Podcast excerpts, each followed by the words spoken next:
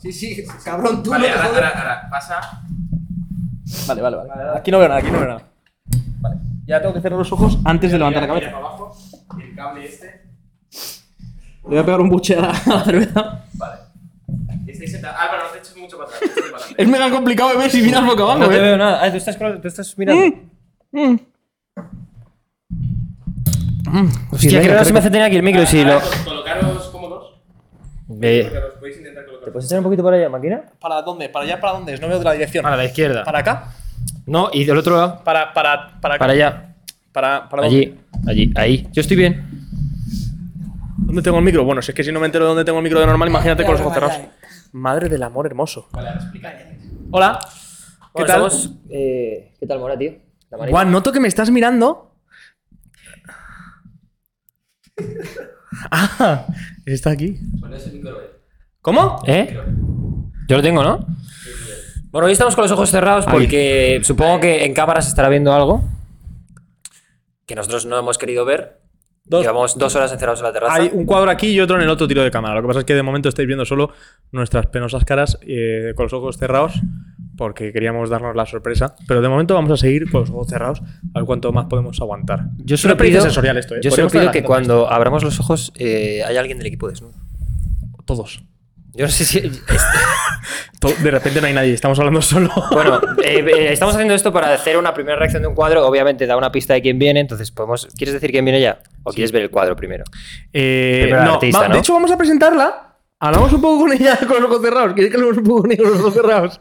¿O, o cuánto mantenemos esta dinámica? Porque a mí me está Eh, gustando. A mí no, la verdad. Buah, me está molando que te A cagas. mí no, porque además estoy haciendo por mirarte todo lo que puedo, pero claro, no sé ni siquiera si, estoy, si, si tú me miras a mí. Yo ya no estoy aquí, yo ya soy una entidad, solo soy una voz.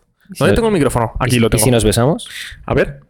Vamos a hacerlo, vamos a ir. Si coincide bien, si no, no coincide, ¿eh? Casi. Mierda, otro joder. día que me quedo sin pillar, joder. Bueno, eh, venga, pues presenta a la invitada y, y hoy, ha luego venido, vemos obra. hoy ha venido a pasárselo bien a 17 grados podcast Irene Pérez Art. Hola Irene, ¿cómo estás? Ah, tengo que hablar ya. Vale. Sí, ya puedes hablar. Hola, ¿qué bienvenida. tal? ¿Cómo estáis? Gracias. Muy por bien. invitarme. La verdad que tu obra es increíble, ¿eh? Pero si no habéis visto. Bueno, pero ahí yo ya me hago una idea. ¿Te lo has traído en braille el cuadro también? Para que podamos hacer así. A ver, ¿abrimos los ojos ya o no? Sí, ¿no? ¿Sí? Sí. Vale. Vale. Está guapo, ¿eh? Ay, va, está muy guapo, ¿eh? Puta madre. Bueno, voy a quitar la silla. Claro, sí, quítate de ahí, quítate de ahí. Eh, ¿Cómo podemos hacer que se vea? Eh, muy complicado. Muy complicado, ¿no? Para que sea lo máximo posible. Está muy guapo, ¿eh? Este está muy guapo, ¿eh? ¿Pero de verdad o.? Joder, sí, sí, sí. A mí me flipa. Oye, enhorabuena por tu Gracias. trabajo, ¿eh? Muy guapo. Mola un montón. ¿Y el otro? Y el otro, y el otro. Está aquí detrás. A ver. Te dejo. Bueno, si no lo veis vosotros, os jodéis. Eh, habéis estado en el estudio, ¿no? ¿Qué quieres que te diga? A ver, es que aquí solo te- no, no tenemos premio nunca. Hoy tenemos el premio de los cuadros. Bueno, que se ha desconectado, que está en rojo. Ahora no la he puesto de silencio. Dale al botón verde. ¿Ya? ¿Qué? Hola. Sí, bueno, Ahora. Está increíbles, ¿eh? Este le ves bien, ¿no? Sí, sí, sí, está muy chulo, ¿eh? Guau. Qué basto. Da, da angustia, angustia, ¿eh? sí. Sí, Da angustia, da angustia. ahí metido Muy chulo. ¿Cuál te gusta en la más de los caja de su propia presión. Hombre, yo imagino que ¿Cuál será, te gusta más de los dos, Mora? será como el... ¿A, ¿A mí? Sí. Uf, a mí es que ese... Sí que es cierto que este me gusta mucho. Estéticamente me gusta mucho. Pero ese me ha, me ha hecho como sentir más de primeras. Sí, a mí también me ha hecho sentir más, Sí, es pero más- este me gusta ya, yo creo que también. Porque hay un personaje en grande y en el otro igual. Sí, sí. Es que te ves muy fácilmente representado porque además es muy tocho. Sí, está ahí. Es muy, muy... Dios, qué basto. Qué bueno. bien, gracias. Enhorabuena por tu arte, es increíble, desde Bueno, luego. eh, vamos a hacer una pequeña presentación, aunque las presentaciones ya creo que son bastante vagas, porque ya creo que se nota a qué te dedicas, pero para la gente que nos escucha y que a lo mejor incluso la gente de Spotify, iros a verlas a YouTube. Mira, yo ya no puedo describiros los cuadros, os lo vais a ir a ver a YouTube y, y lo veis Ah, tranquilamente. intenta escribir uno, me gusta la idea. es un hombre, uno de ellos es un hombre metido en una caja. Es un hombre, ¿no? Sí, es un hombre con una- metido en una caja. Eh, uf, es que ¿cómo describiría? Es complicado, ¿eh? Yo no soy muy Es bueno con complicado. O sea, transmite y luego a la hora de. Sí, o sea, de da mucha. Da, da ansiedad. Sí, da un poquito de ansiedad. Sí, que es Da al ansiedad. final de lo Da, que da hablo. bastante ansiedad. Qué bien, Pero me sí. alegro muchísimo de que te da ansiedad. Sí, sí, sí, porque es lo que yo quiero. Estoy muy jodido. Da ansiedad, si lo tuviese en mi salón Es de lo que estaría quiero hablar, jodido. claro. Estoy muy jodido ahora mismo. No, pero, pero muy chulo. Lo que queremos es que hagas una pequeña presentación para la gente que no te conozca. Y... Ah, no me vas a presentar. No me No, vas a presentar. Te vas a presentar. Te tienes que definir tú. Sí. Me ¿Quién es? cuesta, definir ¿eh? tú mejor. Me suele costar. ¿Quién es Irene? Brevemente. Pues yo soy Irene, una pintora que ahora mismo tiene su estudio en, en Madrid y me dedico pues a estar en el estudio pintando día a día y sentir que puedo eh, alcanzar cada vez un paso más hacia adelante. Es un poquito una lucha eterna hasta, bueno, demostrarme a mí misma cada día que puedo hacer las cosas bien, eh, que puedo aprender. No sé, llegar lejos como todos queremos en la vida, ¿no? Un poco eso. Es, per- es perfecto. Hay que luchar por poder vivir de lo que a uno le hace feliz. Es que si no, ¿para qué vas a luchar? Y de algo que te da ansiedad, cabrón. Sí, es que para llegar a ese punto de felicidad. Ojo, hombre, que- para expresar tú eso, no, que caerte lo que tienes que sentir no me lo quiero imaginar. Hostia, eh. que- Yo antes de que- nada quiero hacer una, una pequeña pausa para hacer pis, ¿te imaginas? No. Eh, quiero hacer una pequeña pausa porque hemos podido traer esos cuadros porque nuestro patrocinador, una vez más, Isleña, Ha pagado, además de muchas cosas, una, furgonetón. una furgoneta para traer. un furgonetón Es- para traer los cuadros. Es que sin esto no sería igual el Muy podcast. bien traídos, ¿eh? Está bien traer a un artista, pero traer la obra también es mágico. Así que, Sí. Isleña, Muchas gracias, Leña. La verdad que es bastante rica. La he bebido a ciegas y sabía mejor aún.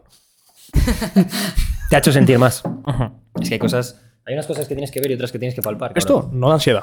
Esto da rico, te quita, te la No, quita. la verdad que es muy bonita, son muy bonitas, ¿eh? Sí, eso Son es muy cierto. bonitas. Es arte, es que el arte está en todas partes. ¿Has visto? Sí, 100%. Está Iba a ser superchulo. Una broma, Es ¿vale? necesario en este mundo. ¿Queréis que hagamos el approach ya de por qué estamos en este setup así puestos?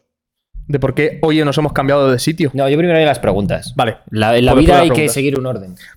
¿O Nosotros- no? nosotros- es verdad, es verdad, estamos. eh, ¿no, no te sientes como raro? Yo ahora mismo siento que. O sea, estoy- en mi lado derecho me molestas, en mi Esto es izquierdo que no te lo puedes llegar a imaginar. Esto es lo que... Bueno, para la gente de Spotify, estamos cambiando los sitios hoy. Hoy eh, está Irene en nuestro sitio y Es que nosotros en llegado su la sitio. ansiedad y entonces lo ha Ha, di- revolucionado ha todo, dicho, claro. mira, vamos, vamos a dar las ansiedades por todos lados, vamos a cambiaros de sitio también. Furgoneta, Claro. cuadros, eh, cambio de Os sitio. voy a desordenar. ¿eh? Hoy no está Esteban, El caos. es, es- Sí. es Carlos. El caos. Necesitaba haceros sentir incómoda. No está Porque como bien. yo siempre me siento incómoda, Pero es distinto porque es como, ah, ¿de verdad este es el punto de vista que tienen invitados? Sí, es- ves mi basura de primer plano. Bueno, eso sí, las moscas en este podcast son típicas, ¿eh? O sea, lo de, lo de las Volvemos. moscas este- me en cago en la se relajan, ¿eh? Bueno. Bueno, vamos, nosotros tenemos una dinámica que primero hacemos 17 preguntas que no van a tener absolutamente nada que ver con ni con lo que haces ni. ah, qué bien. Contigo sí. Contigo sí. sí, Conmigo porque sí. van a ser Son cosas- las mismas para todo el mundo. Es un poco mi personalidad, ¿no? Más Sí. que mi obra. Bueno, que al final es es lo mismo. Mi obra al final soy yo. Es el test de la core estas preguntas, para que te hagas una idea. Son 17 preguntitas que las hacemos más o menos las mismas a todos, porque hay veces que las cambiamos un poco, pero no. Sí, depende. Sí, de hecho hoy vamos a cambiar una. Saca las putas preguntas, hombre. A ver, pero me habéis me he presentado ya, ¿no? Sí, perdón. Estoy, estoy- ahora mismo estoy gritando por dentro. Siempre me pasa. Al principio, al principio siempre estoy muy tensa. Y bueno, No, Está bien, A está ver bien. si- no bueno. pasa nada. Piensa que no hay forma eso. peor de empezar que como empezamos nosotros los podcasts. O sea, siempre empezamos. a mí me ha encantado él, ha sido muy ¿Sí? original lo de los ojos cerrados. Y tal. Una vez salido bajo una mesa, pero no sé ni en cuál. Hace poco. Hace po- Era los un- cerrados también. ¿En el último? En el de Unic, sí. ¿Qué tal, Bueno, en qué- tal quedó? Porque no, lo he visto. O sea, no he visto esa parte de la intro.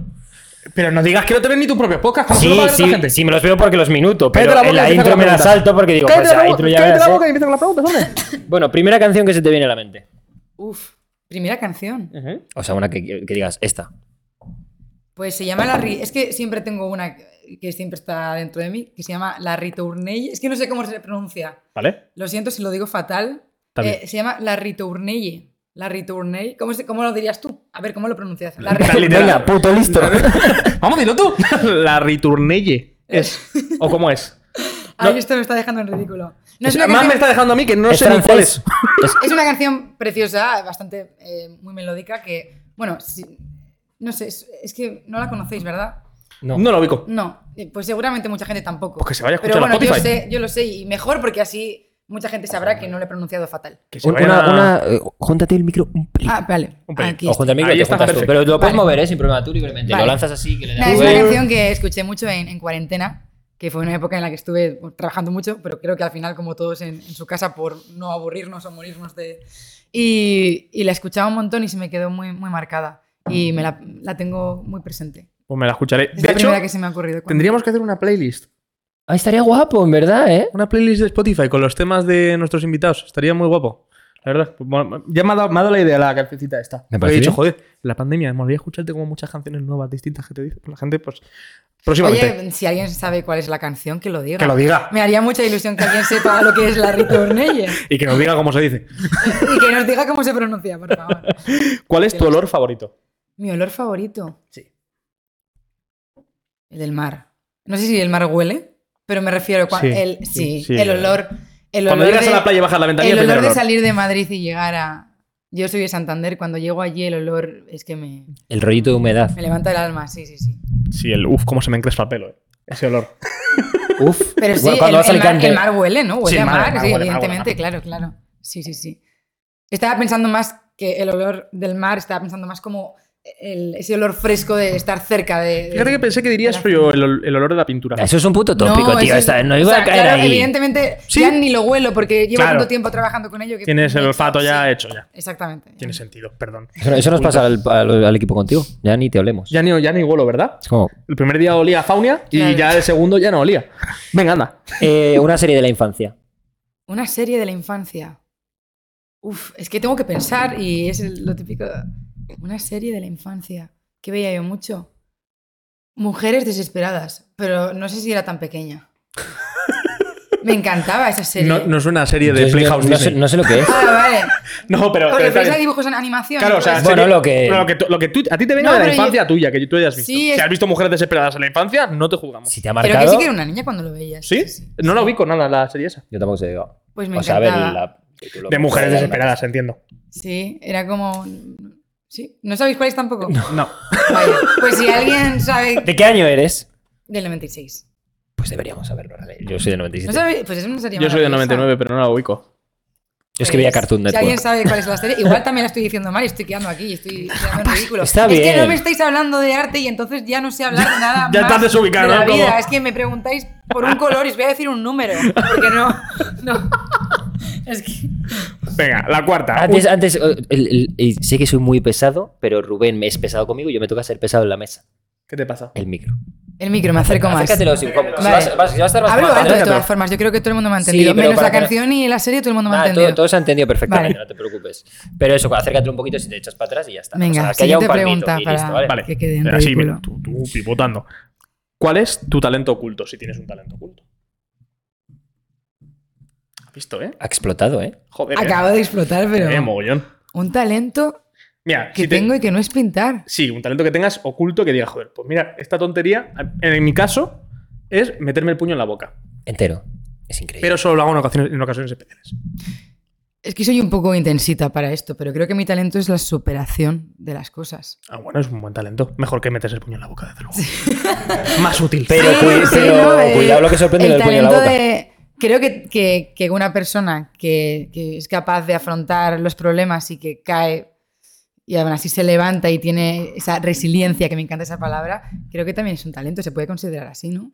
Bueno, un talento, una mí capacidad, algo. Me parece una, un- Yo si mucho mejor tuviese que decir algo muy bueno de mí es que me hundo mucho, pero también cojo impulso y acabo saliendo. Probable- probablemente sea el único talento oculto consentido que nos hayan dicho en este podcast. Muy Vale. probablemente. O sea que Vale. puedes estar orgullosa de ello. sí, Vale. está, está ese y el puño en la boca, que está Sí, bastante pues creo que sí, es ese. Pero sí. Un ídolo. Un ídolo. Mi padre. Qué guay. Es que os he dicho que soy muy intensa, pensabais que... Eh, hay, mucha- pero hay gente que dice sus padres. hay gente- es normal, es normal. No, me, es- parece, me parece coherente. Sí, sí. De hecho, te sorprendería la cantidad de gente que dice que no tiene ídolos o si lo son, son sus padres. O sea, Sí. la- casi todo el mundo que viene Es dice, que es "No una persona ídolos". que admiro mucho. Al igual que a mi madre bueno, y a mi familia. Pero si hablo de ídolos, hablo de ellos. Sí. Qué guay. Sí. Me mola mucho. No ¿Cuál- podéis hacer mucha broma con todo esto. No, ¿verdad? no, pero que no, como- no siempre hay que hacer broma, no siempre se puede ser gracioso, chavales. No, no es lo que hay. No puedo pues es estar que haciendo todo el un día. poquito... Que no, que está bien. Vale, sí. vale. Este espacio es seguro para decir gilipolleces y para decir cosas bonitas. Vale. A partes iguales. Hay que- eh, la vida es equilibrio. ¿Cuál es tu objeto favorito? El pincel, evidentemente. ¿Ves? Útil. Ahí he estado rápida, ahí, ¿eh? ahí esa me la sabía yo. Porque sin el pincel no... ¿Qué hacer? Pues, Con no los sé. dedos. A lo mejor podrías experimentar. Hundirme, hundirme. Sí. Dedicarte a otra cosa, desde luego, claro. No, no. Es que a mí solo me dicen que, que- que tengo que dejar de pintar. Yo creo que dejaría de existir. No, no lo sé. Es, bo- es bonito, pero a la es vez bonito, es a- catastrofista. sí, sí. sí, es bastante turbio, sí, pero, pero uf, me tendría que. No sé. Bueno, también el ser humano tiene la capacidad de ir Adaptarse. descubriéndose. y Igual O sea, a lo mejor harías que- arte con otra cosa. Igual descubro que canto bien.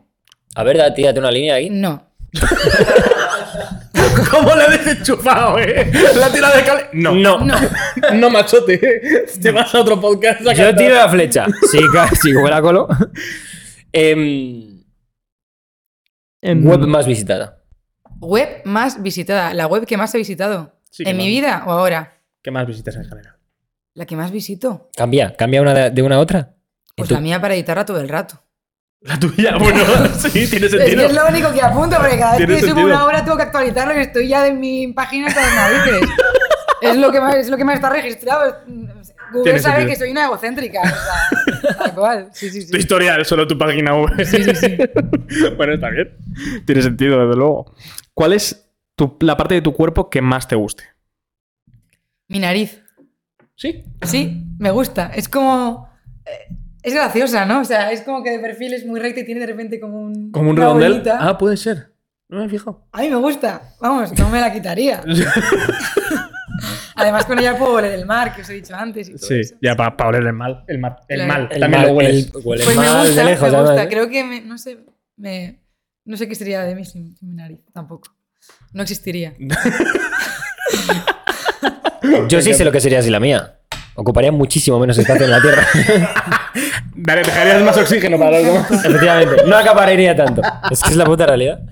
No, pero está bien la respuesta. Una chica nos dijo las piernas por la utilidad que tienen. Sí, ¿No? tiene me, mucho sentido. me gusta, luego. me gusta mi perfil, por eso estoy aquí, en este lado de. es que del eso, eso vamos a hablar Eso lo explicamos vamos a hablar Sí, luego. sí. Eh, ¿Cuántas fotos en oculto tienes en el móvil? Pues igual tengo unas 12 o así. Buen Hostia, número. muy selectiva, ¿eh? Buen número, ¿eh? Sí, son pocas porque duro poco. ¿Cómo? ¿Cómo? ¿Alguien ha entendido esta situación? Ha escalado muy rápido.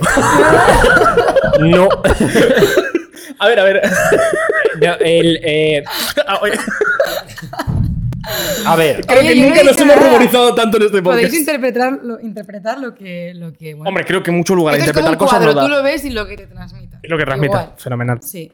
Pues ya está, dura muy poco. Ah, Por eso son 12. Creo que son 12. bueno, una por hora del día. Bueno, del día y de la noche. Ah, yo a lo mejor lo estoy encaminando en mi mente ya, ¿eh? ¿Por dónde va? Hombre, ¿Sí? yo lo había medio encaminado de ¿Tienes primeras. fotos? ¿Solo, solo son fotos o son vídeos también? Y vídeos, las dos. Hostias, Claro, entonces- entonces el duró poco. A lo mejor Pero no es vídeo de 60. nada que, que si lo enseñase, pues me, me avergonzaría. Es algo. Buah, ahora sí que me acabas de joder. O sea, claro, me, no es me he algo. perdido no, no. muchísimo. Es que todo el mundo se piensa que tener algo oculto en el teléfono es tener algo que pueda. eh, Pues, pues algo en. re- ¿No? O solo lo estoy pensando yo. No, no, desde Yo luego creo que no. acabaría en la cárcel. Con Vale. todo el cariño. Yo- No, no, no, broma. digas, no digas. Pero Es broma, joder, que es chaval. Yo creo broma. que la privacidad no se basa solo en, En, sí, en desnudarse, ¿no? Voy a decirlo así de claro. vale. No. Yo tengo cosas. Bueno, y todo el mundo. Ah, vale. O sea, que tienes como cosas más íntimas que no tienen por qué ser nada meramente sexuales. Claro, no, claro. Vale. Son 12 fotografías misteriosas Ah. en las que. Una foto de una receta que le flipó. Dijo, esto no, Unos se, esto no que se me va a hicieron enterar llorar. ni Dios. Sí, sí, sí. De lo buenos que estaban. Qué misterio. Bueno, está bien. Dios. ¿Tú cuántas tienes en el oculto del móvil? No sé cuántas tengo. Míralo. Es que no sé si se puede ver el número. Míralo. No lo sé. Pásame el móvil, que lo tengo ahí fuera, por fin. A ver, lo vemos en un momento. No sé, tiene que estar. Está en mi mochila, ahí encima de mi mochila. Yo sí el número. Tía, derecha, derecha, derecha, derecha, derecha. Derecha, Rubén. Ahí. Y así se puede ver. No voy a decir el está. Sí se puede ver. Coña, cabrón. A ver. Dila, dila, no, no, dila. No, dila Porque yo la voy a decir. No, no, dila tú que la sabes ya. No, dime. Dila tú que. No, no te metas a mirar. Álvaro, tío. Deja de verme la cola. Hombre, Son tres cifras, pero no cortas. una polla, ¿en serio? ¿Y cómo se puede ver? Una polla, desde luego vas a ver.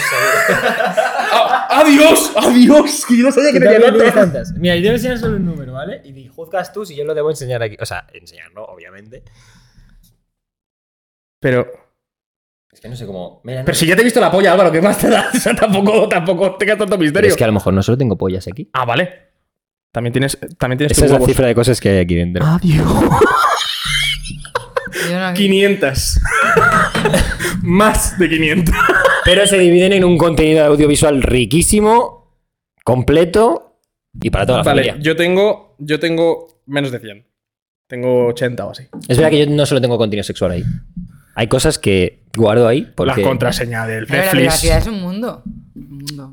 La contraseña de Netflix, la, no contraseña de, de, la Comunidad de Madrid. O sea, yo mm, no, creo que nunca he tenido fotos sexuales guardadas en. ¿No? No, no soy de. ¿Pero por qué no te las haces o porque las haces y las borras? No, es que no.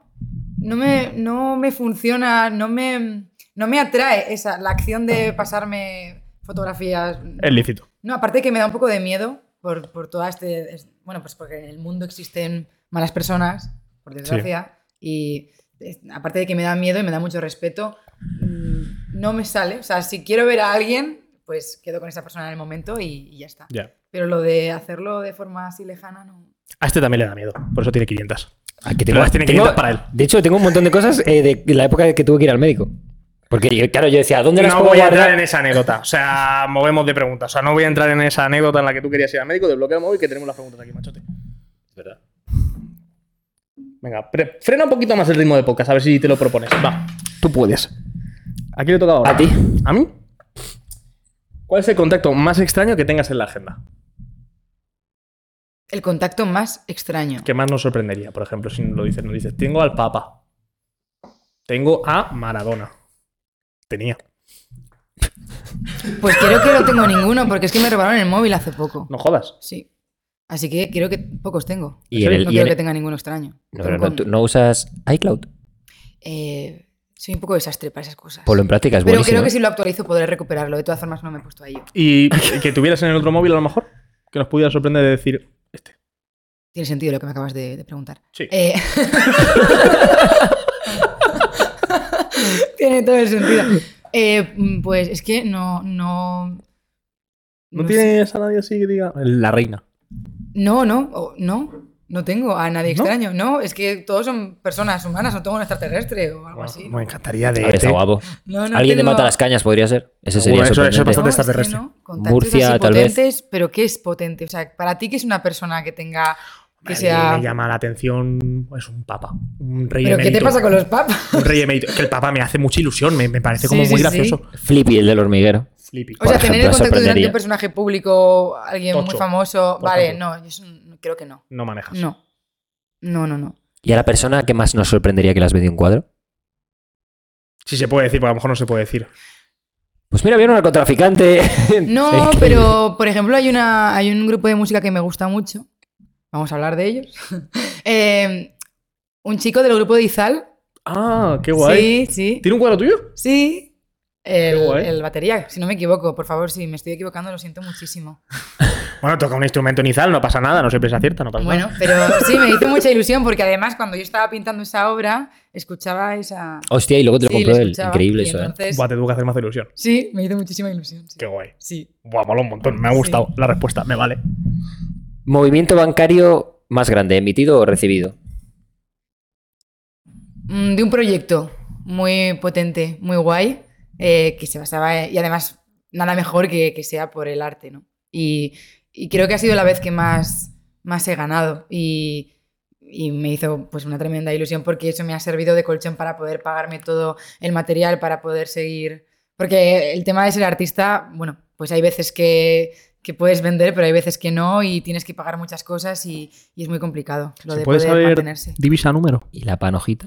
Eh, ¿Se puede saber ¿Qué cuánto? quieres decir? ¿Que cuánto Cifrita, puedo llegar cifrita. a ganar? Numerito, numerito. ¿Numerito? No, el- eh, sí con, esa, con esa transferencia. Claro, con esa. No, no, No me gusta puede. hablar de ello, no. Pues nada, No, así. no se puede decir. Esto, esto me es misterioso, como mis Puede. fotos ocultas y vídeos.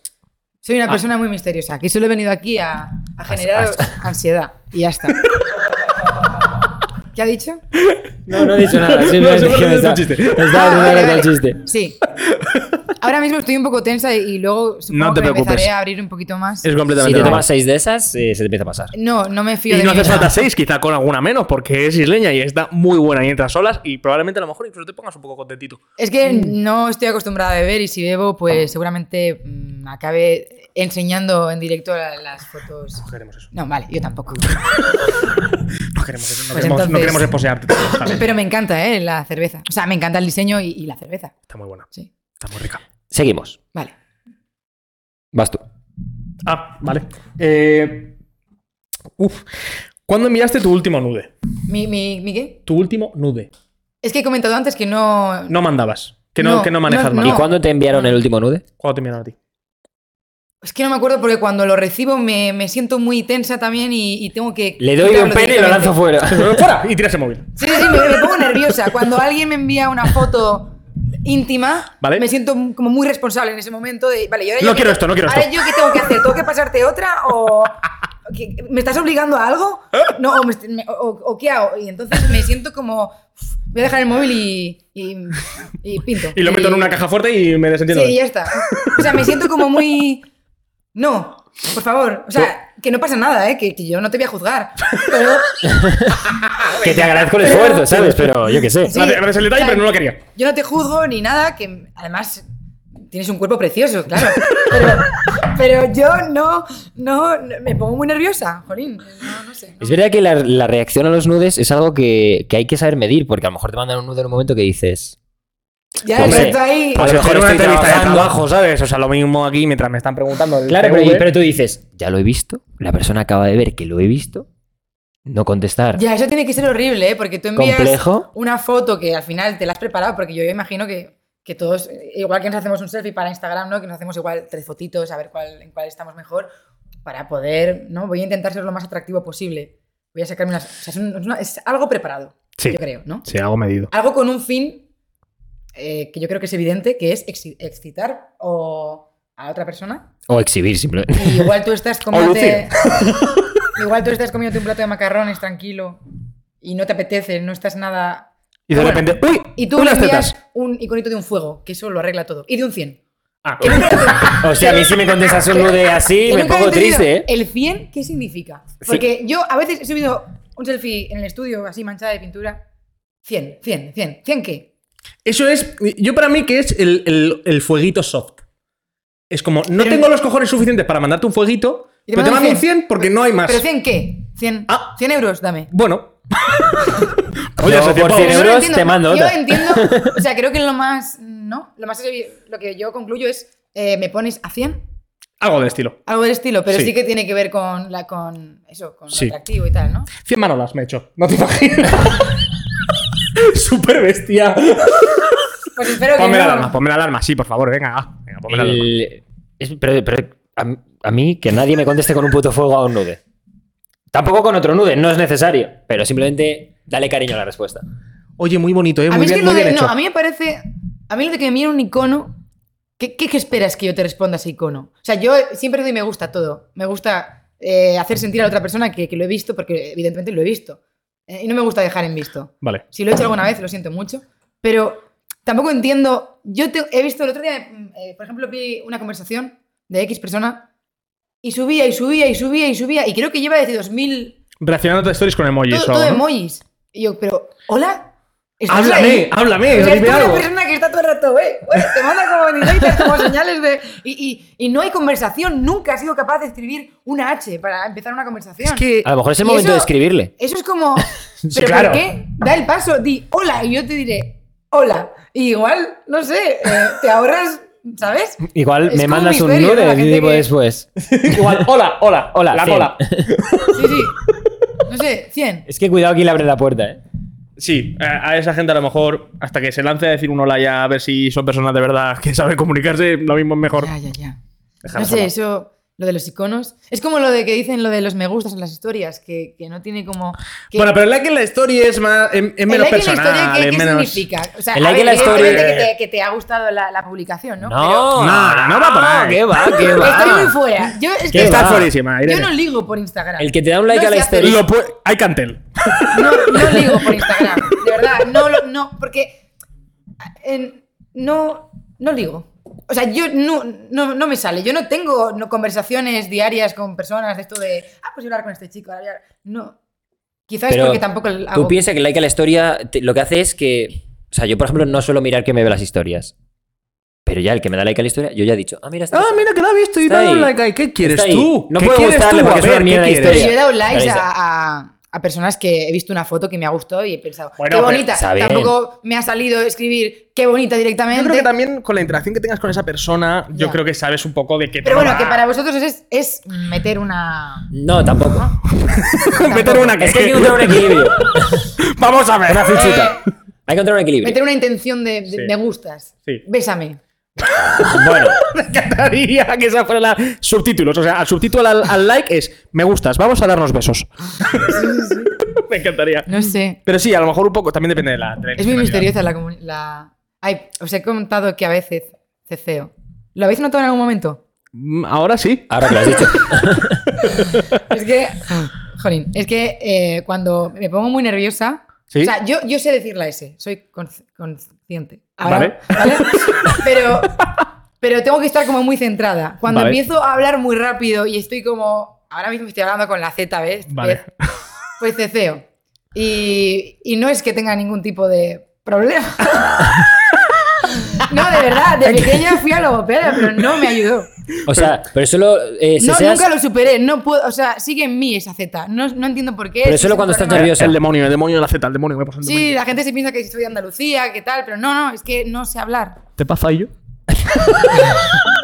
Bueno, está bien, no nos y habíamos además, dado yo lo cuenta. paso muy mal porque cuando me pongo muy, Claro. cuando me enfado, por ejemplo, muchísimo, ceceo todo el rato, en plan, pero Buah. es que yo te dije. Buah, pero, a ver, Y lo se que te tiene que tomar súper poco Claro, en serio, eh, claro, en se ese te tiene momento. que ¿no? tomar poco en serio, en plan, tiene que claro, ser compli- claro, no se me toma Estoy en serio. súper enfadada y Porque- yo.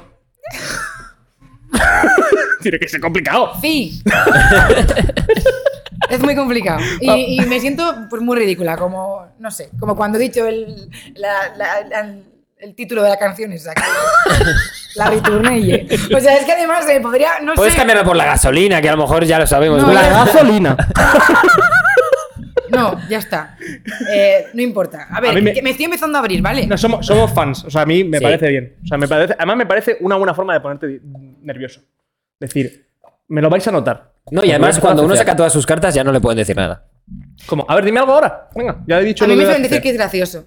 Que no sé si es bueno o malo. A pero ver. como que da un toque de gracia, ¿no? Hombre, gracioso. Pues Desde está. luego, así también restas un poco. Pero de- de todas formas, cuando sí que estoy ahí, yo qué sé, cuando he dado alguna charla o lo que sea, siempre lo intento medir todo mucho. Lo que pasa es que ahora me estáis transmitiendo tanta confianza que estoy empezando a hacer el ridículo. Lo estás haciendo súper Vale. bien. No, lo, está- lo vale. estás haciendo Hacer súper el bien. Hacer el ridículo no, ser graciosa. Eres graciosa, no haces el ridículo. Vale. El ridículo lo hacemos nosotros. Vale. Vale, pero tú estás siendo súper graciosa. y Está Vale. yendo súper bien. Vale. ¿A que sí? Yo soy Sí, la verdad que sí, es que eso está. Sí. Sí. De peque- de- en el instituto me llamaban ZZ. Hostia, me, os me mola el nombre. Pero no, pero no, no porque querían insinuar que era una persona graciosa, sino por hacerme daño. Qué hijos de puta. Entonces Sí. no está Pero bien. como mote está guapo, ¿eh? Sí, qué Pues malos toma. somos antes. Toma ZZ, imbécil. En cuan- Lo habéis pasado ma- mal vosotros en, en el instituto, en el colegio. Yo no mucho, Casi todo pero el me mundo, suda ¿eh? todo el apoyo un Er- poco. Normalmente, Me da fíjate, mucha pena porque casi todo el mundo lo pasa muy mal. la gente que se dedica a cosas creativas, fíjate que yo suelo tener en, en común con la gente que se dedica a cosas creativas que, que lo pasan mal en el colegio. No sé De por hecho, qué. ¿eh? hace, hace poco hemos subido nuestra nueva sección que se llama La Pecera, podéis ir a verla. eh, y justo hablamos de esto, en plan de que la persona que se sale un poco del tisto es muy criticada por ello. Y de pequeño se nota mucho más, porque es como, eres el diferente, el raro, el que no juega al fútbol. ah, y- Sí, pero luego es como. que no suele pasar siempre, pero. em, es como la contradicción total, ¿no? O sea, la persona más friki, que lo llaman así, la friki, la que está ausente, el más raro, es como el más. eh, se dice buleado, ¿no? Uy, eh, la alarma. Eso, la pastilla, la pastilla que estoy esquizofrénico, perdón. Vale. Estoy loquísimo. Estoy ¿te la vas a tomar? No, no, Vale. es broma, es broma, es broma, completamente. Vale. Eso que al final. La, es la voz, la- mis voces son hacen este. mucho de menos, o sea, al más, al más raro le hacen muchísimo de menos. Y luego la persona que se supone que hace ese daño es como el, el más guay. Luego, a medida que van pasando los años, te das cuenta de que esa y- persona y- tan y todo- rara y todo tan- cambia, además. Es, es la guay y luego el otro es el que, en algunos casos, pues termina siendo un fracasado, ¿no? O sea, Sí, bueno, es que cuando eh, consideras que lo, lo que puede sentir la otra persona es una mierda, normalmente eres un gilipollas. Normalmente eres un cuando eres un niño no te das gilipollas. tanta cuenta, obviamente, ¿no? Pero ahí Sí. tendrían que estar no, hay que decir, trabajar "Oye, mucho en... No, es que no... A mí me, me da mucho, me da mucha pena que, que se sigan haciendo estas cosas en los colegios, que se haga de menos porque eres diferente o porque... Es que tenemos que aceptarnos todos tal y como somos y educar a los niños. Es que no sé si se podrá hacer eso. Porque, A ver, es que es una putada porque vienen muchos. Los niños son reflejos de los padres y si los padres han venido de, de eso y el padre del padre, y yo creo que es algo que al final, para erradicarlo, tendrías que erradicar a, a- a gente.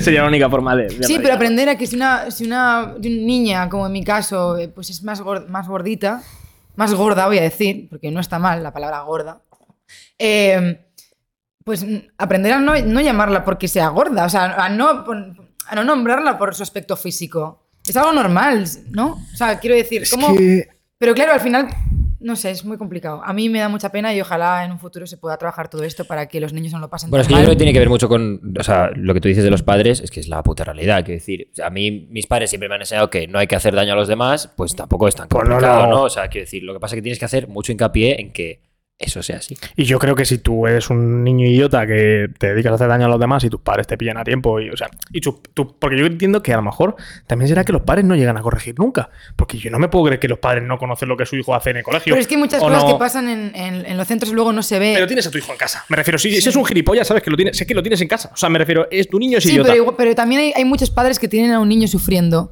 día a día en el colegio y luego no lo muestran en casa y por eso tampoco se percibe, porque mm, tienden mucho a, a no exteriorizar las emociones o cómo se sienten. A veces no se enteran ni los profesores. Sí, yo, no, yo no tanto por la parte de la víctima, sino por la parte de la persona que ejerce esa violencia verbal contra el otro niño. Es como, yo no me puedo creer que los padres en, en su totalidad no estén enterados de que su hijo es un idiota con otros niños. Bueno, es que habría que ver cómo son los padres. Porque Claro, a lo mejor el padre es es un idiota con otros Ese es el padres. problema, que el, el padre no llega a corregir nunca, a decirle al niño, niño, eres idiota, deja de hacer esto, porque, porque él tiene a- a- adquiridas esas Claro, actitudes. obviamente. Entonces de ahí es el bucle de decir, ¿cuándo salimos de esto? Claro. Porque si el padre le pilla de. Si yo soy el padre de un niño que yo no lo quiera nunca, que hace daño a otro niño, si yo le pillo por banda, le digo, Mm. eres un. Es que eres idiota. Deja de Pero hacer y, esto". pero y pasa con de profesores, todas o sea, formas hemos evolucionado un montón, ¿eh? Yo creo que estamos avanzando bastante. Yo quiero Con pensar la que sí. educación, yo... Sí, y, la- Creo y- que y todo el tema de Internet es verdad que tiene un doble filo de la hostia, pero también hay una conciencia social en Internet, a lo mejor un poquito extrema muchas veces, eh, pero yo creo que también ayuda mucho porque los niños eso también lo ven. O sea, yo por ejemplo veo a mis primos pequeños, no se nutren en Internet de lo mismo que me nutría yo.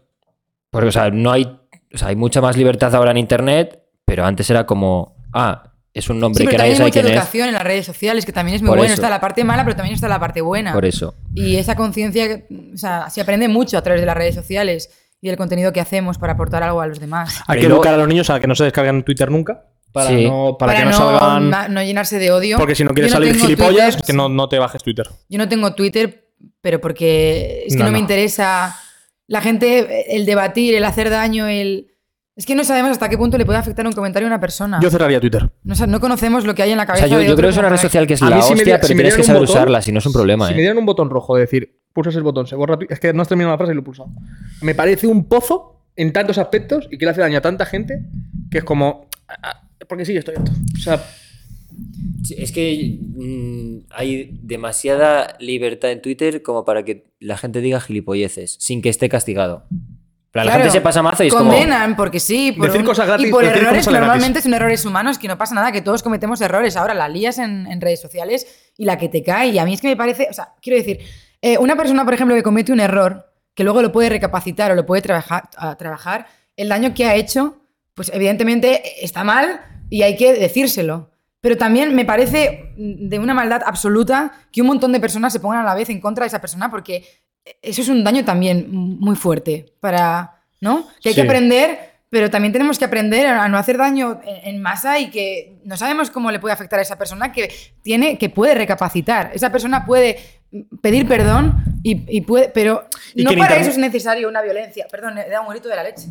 Lo siento. pasa nada. Pero no para eso hace falta crear tanta violencia. Todos contra uno. Y que en internet se todos nos mucho equivocamos. Estoy segura de que muchas personas que, que se enfrentan a- a- al, al más vulnerable porque ha cometido un error, también han cometido ellos un montón. El problema está en el que lo ha cometido en una red social y ha llegado a mucha gente. Yo sí que confío en el perdón y confío en que las personas puedan, Sí. puedan eh, volver a hacer las cosas bien. Ahora, si es una persona que está todo el rato cometiendo errores, que no aporta nada al resto de las personas y, y- y solo es negativo, pues mira, si tenemos que ponernos todos en masa para poder callar a esa persona que no para de decir barbaridades, pues me parece bien que todos... Luego, luego también hay que saber recibir los comentarios, porque por ejemplo, la gente se toma muy en serio lo que le dicen por internet.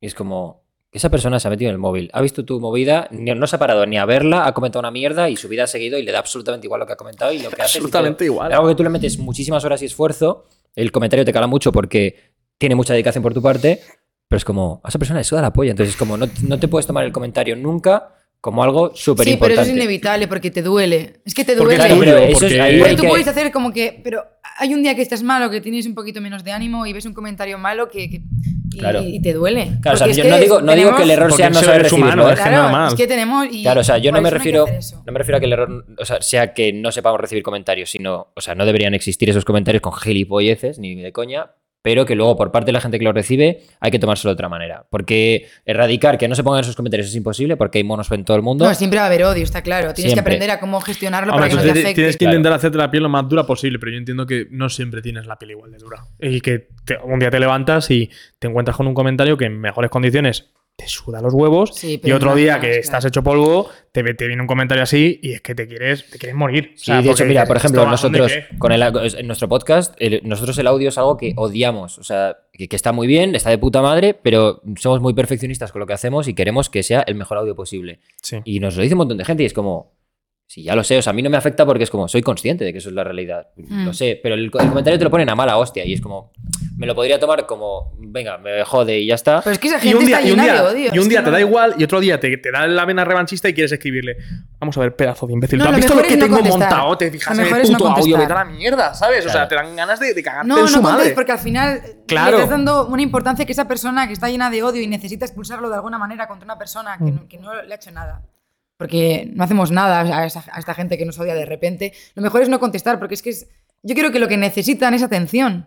Necesitan eh, una respuesta a su odio para, para poder sentirse importantes de alguna forma. No sé si es, si es en la mayor parte de los casos, pero Yo en redes sociales hay una cosa que me gusta mucho y siempre lo hablo con los chicos. Eh, Hay re- redes sociales que te permiten restringir. Ah, a mí sí. castigar a alguien al olvido me parece el mejor castigo. Porque esa persona, muchos de vosotros que sois gilipollas, otros no, ¿vale? Pero los gilipollas que decís gilipolleces en los comentarios, normalmente os vais al cajón desastre. Y el cajón desastre es un sitio en el que habláis. Y habláis y habláis y habláis. Pero ¿sabéis con quién habláis? Con vosotros solos, porque no os ve nadie más. Están restringidos. Entonces, esa gente sigue comentando, sigue pudiendo ejercer su libertad de comentar, pero no lo ve nadie. Entonces, como, sé feliz. sé feliz. Sí, sí, sí. Haz Di- tu movida, no, de no ser se va, no gilipollas. se va a enterar nadie de que eres idiota. Literal, literal. Entonces, para mí es la mejor herramienta, el poder recibís decir. mucho odio vosotros. No. tanto, no, no, no. No, de hecho, lo- En o sea, absoluto. al final es que venimos, entrevistamos a alguien cuenta su historia y ¿qué vas a decir de la historia de alguien? O sea, muy- hay veces que hay gente que dice, ah, es que eso no es verdad. y Es como, Bueno, pues si tú lo dices, Manolito eh, Fernández, parece muy bien 69, que tengas vale. esa opinión. Yo puedo decir que soy una privilegiada, de verdad, porque yo no recibo nada de odio, nada. Pues qué gusto. Nada. Igual alguna vez he recibido algún comentario, pero nunca hasta el punto de que me haya dolido, de que me hayan hecho daño. Yo estoy enamorada de, la red social en, en uno de los sentidos, porque aparte que es la herramienta que me ha ayudado a crecer y a difundir todo mi trabajo, todos mis cuadros, he descubierto que, que o sea, no hay nada más bonito para un artista que, que otra persona pueda valorar su trabajo, que se pare a mirarlo y que te felicite, que reconozcan en ti un valor que tú a veces ni siquiera ves. Y lo recibo muchísimo. Cada vez que subo un cuadro, es que puede gustar más o puede gustar menos. Nunca he recibido ningún tipo de odio. También puede ser que igual no estoy exponiendo tanto mi vida como igual un personaje público que al final mm, de alguna forma tiene, hay más que debatir ¿no? en, en otras circunstancias. Yo, por ejemplo, que subo mi trabajo y también me muestro a mí misma pintando, etcétera, no recibo odio. Y estoy súper agradecida de todas aquellas personas que, que valoran el arte y que apoyan al artista y que si en algún momento han pensado algo negativo, no lo han escrito. Porque admiro mucho a esa gente, porque yo también he estado llena de odio en muchos momentos, pero nunca me he permitido eh, la acción de, de comentársela a alguien. Que eso gane, que No ese, que impulso eso, gane, claro. sí. Admiro mucho a la gente que, que tiene ganas de decir algo y no lo dice, porque no, no hay que hacer daño. Es, es que no hagáis daño. ¿Por qué hacéis daño? Es innecesario. Hacer deporte, te digo- pintar un cuadro o romperlo, como yo. Pero, pero no. ¿Qué culpa tienen los demás de los problemas que No, pero está, está bien Ah, también bueno. que sepas valorar lo que te aporta diferente, o sea, en un sentido positivo las redes sociales, porque lo que tú haces es muy único. O sea, para ti esto es tu día a día. Claro, yo lo veo todos los días. A Pero mí- para nosotros es muy único. o sea, y, por ejemplo, en, en mi caso, yo no te conocía antes de que no me dijesen, oye, podría venir Irene al podcast. Yo no tenía ni idea de, de lo que hacías. En cuanto lo vi, te seguí instantáneamente y me di cuenta que mucha gente que conozco conoce tu trabajo. Que yo dije, wow. Eso, eso me parece increíble. eso es la polla, y sobre Eso todo- me- es que me llena el alma. Por es eso muy- no es muy puedo salir del característico. estudio. No Bueno, puedo. también hay que Es vivir, como- eso es importante. Hay que vivir. A ver, Pero- toca, pero toca está hierba, bien. Irene. Toca hierba, por favor. Bueno, vamos a, vamos a seguir con las preguntas porque Vale, tenemos que sí. tocar temas que me interesan Sí, mucho. Vamos a terminarnos las Sí, preguntas. porque yo no os 14. intereso nada, así que. He venido aquí No. a hablar de fotos ocultas. No, hombre, no, no. ¿De Sí, no, es porque- terminamos las preguntas para quitarnos la No, no, que yo estoy encantada. y seguimos- y seguimos así- con lo tuyo. No, me encanta. Me encanta porque creo que pocas veces. O sea, esto. No, es que no es. Sí, es triste, pero No, no sé. no tengo mucha. Dímelo. te lo digo, te digo, te digo si es triste. Yo no. tengo mucha vida social. Entonces ahora mismo estoy disfrutando, Saca otra isleña. pero. Sácate cuatro. Estoy, estoy, me encuentro en una situación extraordinaria, de verdad. O sea, porque Me alegro mucho. De verdad, ¿eh? Sí, sí, sí, porque mm, dentro de, de la rutina del artista, de la rutina del emprendedor, tenemos que saber cuándo rescatar nuestro tiempo para dedicárselo a personas que puedan, con las que podamos hablar de conversaciones, de, pues eso, de temas divertidos. Y yo esto no lo tengo en mi día a día, por ejemplo. Pues, pues hoy te vas de aquí con una lección aprendida, porque estoy- esto, o sea, hoy, y hoy Tengo el corazón un poquito más lleno. Es- yo- Gracias. Yo, no, Me no alegro sabes lo que me alegra eso, pero te tienes que ir de aquí sabiendo que, que, o sea, hoy has Que no sois mis amigos. Él tampoco, ¿eh? No te pienses que... no, pero te tienes que Yo ir de con aquí... este estoy porque voy a 50-50 con esto. A ver, si te piensas que. No, pero te tienes que ir de aquí sabiendo que, o sea, hoy has venido a hacer algo diferente en lo que te sientes Sí. mucho mejor, pero igualmente lleva anclado tu arte. A lo mejor debes practicar lo de salir sin cuadros de casa a disfrutar de tomarte una cerveza un día. Y si es una isleña, mucho mejor. Claro, supuesto. ¿sabes el problema? Que cuando estás muy centrado en tu proyecto, a veces se te olvida que hay que mantener a las personas que están fuera y hay que preguntar y hay que... A mí No- eso sí no me ha sabes- olvidado. no No, he sabido lo que- gestionarlo, no he sabido mantener las amistades porque he estado pensando en... Te centras tanto que te conviertes... Creo que todos los artistas, todos los artistas somos un poco egocéntricos. Porque al final estamos muy centrados en querer Yo, crecer, en yo, querer mi mostrar... movida, sí, sí. Claro, entonces en ese momento no tienes. No, no es que no quieras, es que no sabes cómo gestionar tu tiempo para poder cuidar de otras personas. Y las puedes querer muchísimo. Y luego, evidentemente, nos llevamos pues, la, la tristeza de que esa persona pues, se va.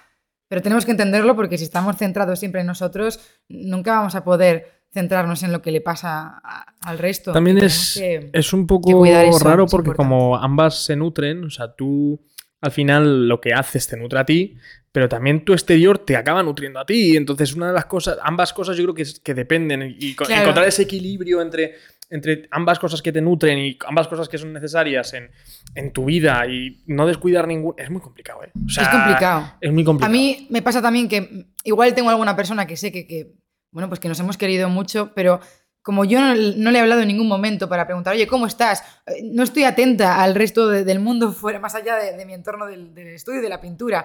Entonces, que un día a mí me apetece porque me interesa mm, tomar una cerveza, me, me da vergüenza llamar a esa persona, oye, te porque siento que estoy quedando como de interesada o que, estoy, o que esta persona que no me ha escrito nunca como para saber qué tal estoy, ¿por qué me viene ahora a pedir una cerveza? ¿Qué pasa? ¿No tiene con quién más quedar? No, pero Yo también... claro, es que estoy, es una situación muy difícil. Tienes que cuidar a las personas que te quieren, porque si no acabas como yo. O sea, tener cuidado. Pero es- también es cuidarte a ti, ¿eh? O sea, esa parte de cuidar a los demás es cuidarte a ti, porque, o sea, yo me ha pasado mucho con la empresa que me encerré muchísimo y me ha pasado justo lo que tú dices de, hay gente a la que no he podido cuidar, a la que Mm. quiero muchísimo. Y luego eh, cuando he ido a volver, ya no, No, estaba. no, no, lo mismo. Pero bueno, pero es que la te arriesgas a eso. ¿sabes? Pero también luego hay gente en tu vida que te quiere igualmente, entendiendo Sí. cómo eres. Sí, totalmente. Y que es incondicional. Y ese, ese amor también, ese sentido de amor de entender a la otra persona, que no tiene por qué darse, porque no todo el mundo tiene por qué entenderse. Si, en si mantienes amor. una persona que tú estás muy eh, en tu proyecto, que estás sin, sin poder quedar con esa persona, sin...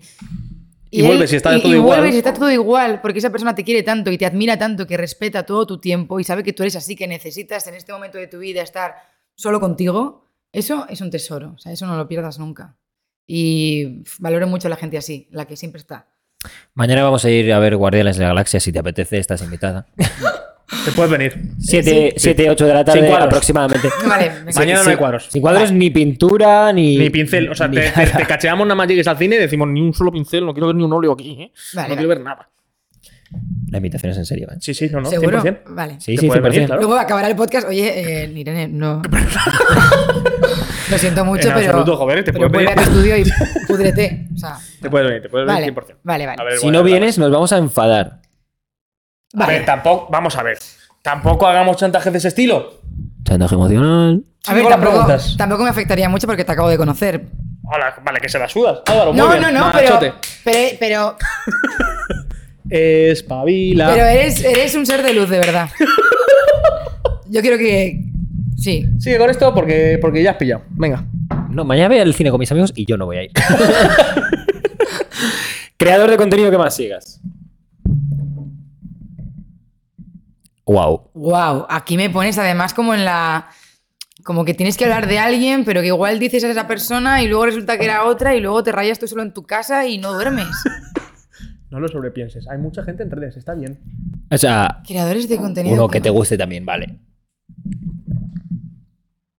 Jo, es que ¿sabes lo que hago últimamente?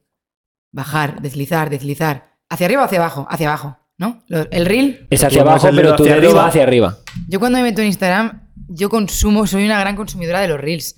Pero además intento que el algoritmo sea todo de risa para poder reírme en algún momento de mi desgraciada vida. No, es broma, es broma. Es broma. Me recuerda un poco a veces a ti cuando hubo una Sí. época que se hacían unas bromas muy turbias por stories. De repente sacaba un bote de lejía de la nevera con una No, pajita pero de y verdad, hacía- cuando me meto en redes, sí que es verdad que sigo un montón de creadores de contenido a nivel artístico, pintores, pintoras, pero es que no sé decirte nombres porque sigo a muchísimos y además mm, súper diferentes a mí porque, no sé, me encanta ver cosas diferentes. Eh, pero sí que es verdad que la mayor parte del tiempo me la, eh, la consumo en, en ver reels todo el rato. E intento, y además es súper es súper curioso porque hice una vez una prueba de lo del tema del algoritmo. Tú si te quedas mirando un vídeo más de 10 segundos, el próximo dentro de dos Va a estar relacionado. Va a estar relacionado. Una vez me quedé mirando un loro. de- Un loro. Muy sí, bien. el típico de un loro. Y, y dije, vale, me voy a quedar mirando el loro. Bajé dos y aparecía el loro. Y luego empecé a decir, por, porque se supone que tenemos el micro, el micro activado, ¿no? De, A ver, no porque sé yo cómo es delegar la es eso, típica de que pero... has dicho, ay, necesito unas zapatillas nuevas y de repente, nuevas zapatillas, no sé qué. ¿Tú no crees que tenemos el micro activado? Uf, modo conspiranoico, me gusta un poco A mí me ha esto. pasado, ¿eh? O sea, yo he hablado de un tema y luego una vez estuve hablando con una con una amiga de una amiga que sí, una amiga. Es que ya no sé diferenciar entre, bueno, una persona que Una, persona amiga. que estaba en tu vida, sí. Una, una amiga, sí, estaba en mi vida y me encantó que estuviese. Eh, estábamos hablando de que, bueno, típica, típico momento en el que tú la estás animando porque resulta que ha tenido pues, mm, pues un desacuerdo con otra persona en su relación y, y, bueno, conflictos amorosos. El caso es que ella estaba pasándolo muy mal por, este, por esta persona y cuando eh, se acabó la conversación, ella salió y un mensaje que ponía en publicidad es no vuelvas a sufrir por un hombre. Y eso fue... ¡Ah, Dios! fue Ayer, ayer hablamos de furgonetas y salió un anuncio de furgonetas, tres, tres, tres stories acabamos sí, literalmente. de tener una conversación de apoyo mutuo Pues antes. y de repente en el móvil, ¡pum! No vuelvas a sufrir por un hombre. Nos ha escuchado. O sea, es que es mucha casualidad.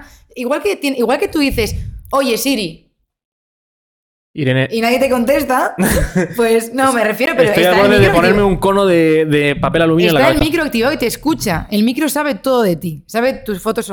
El micro no. O sea, tú. Está todo. Yo creo que está- nos tienen controladísimos. Sí, sí, mis fotos ocultas las Creo está viendo sí. El, el- Pues espero que la De gente hecho, del mira, FBI a se las contar- esté gozando. Os voy a contar una cosa súper interesante porque eh, cuando estoy pintando siempre escucho mucho, bueno, eh, pongo muchos documentales, etcétera, y me puse uno de acerca del futuro.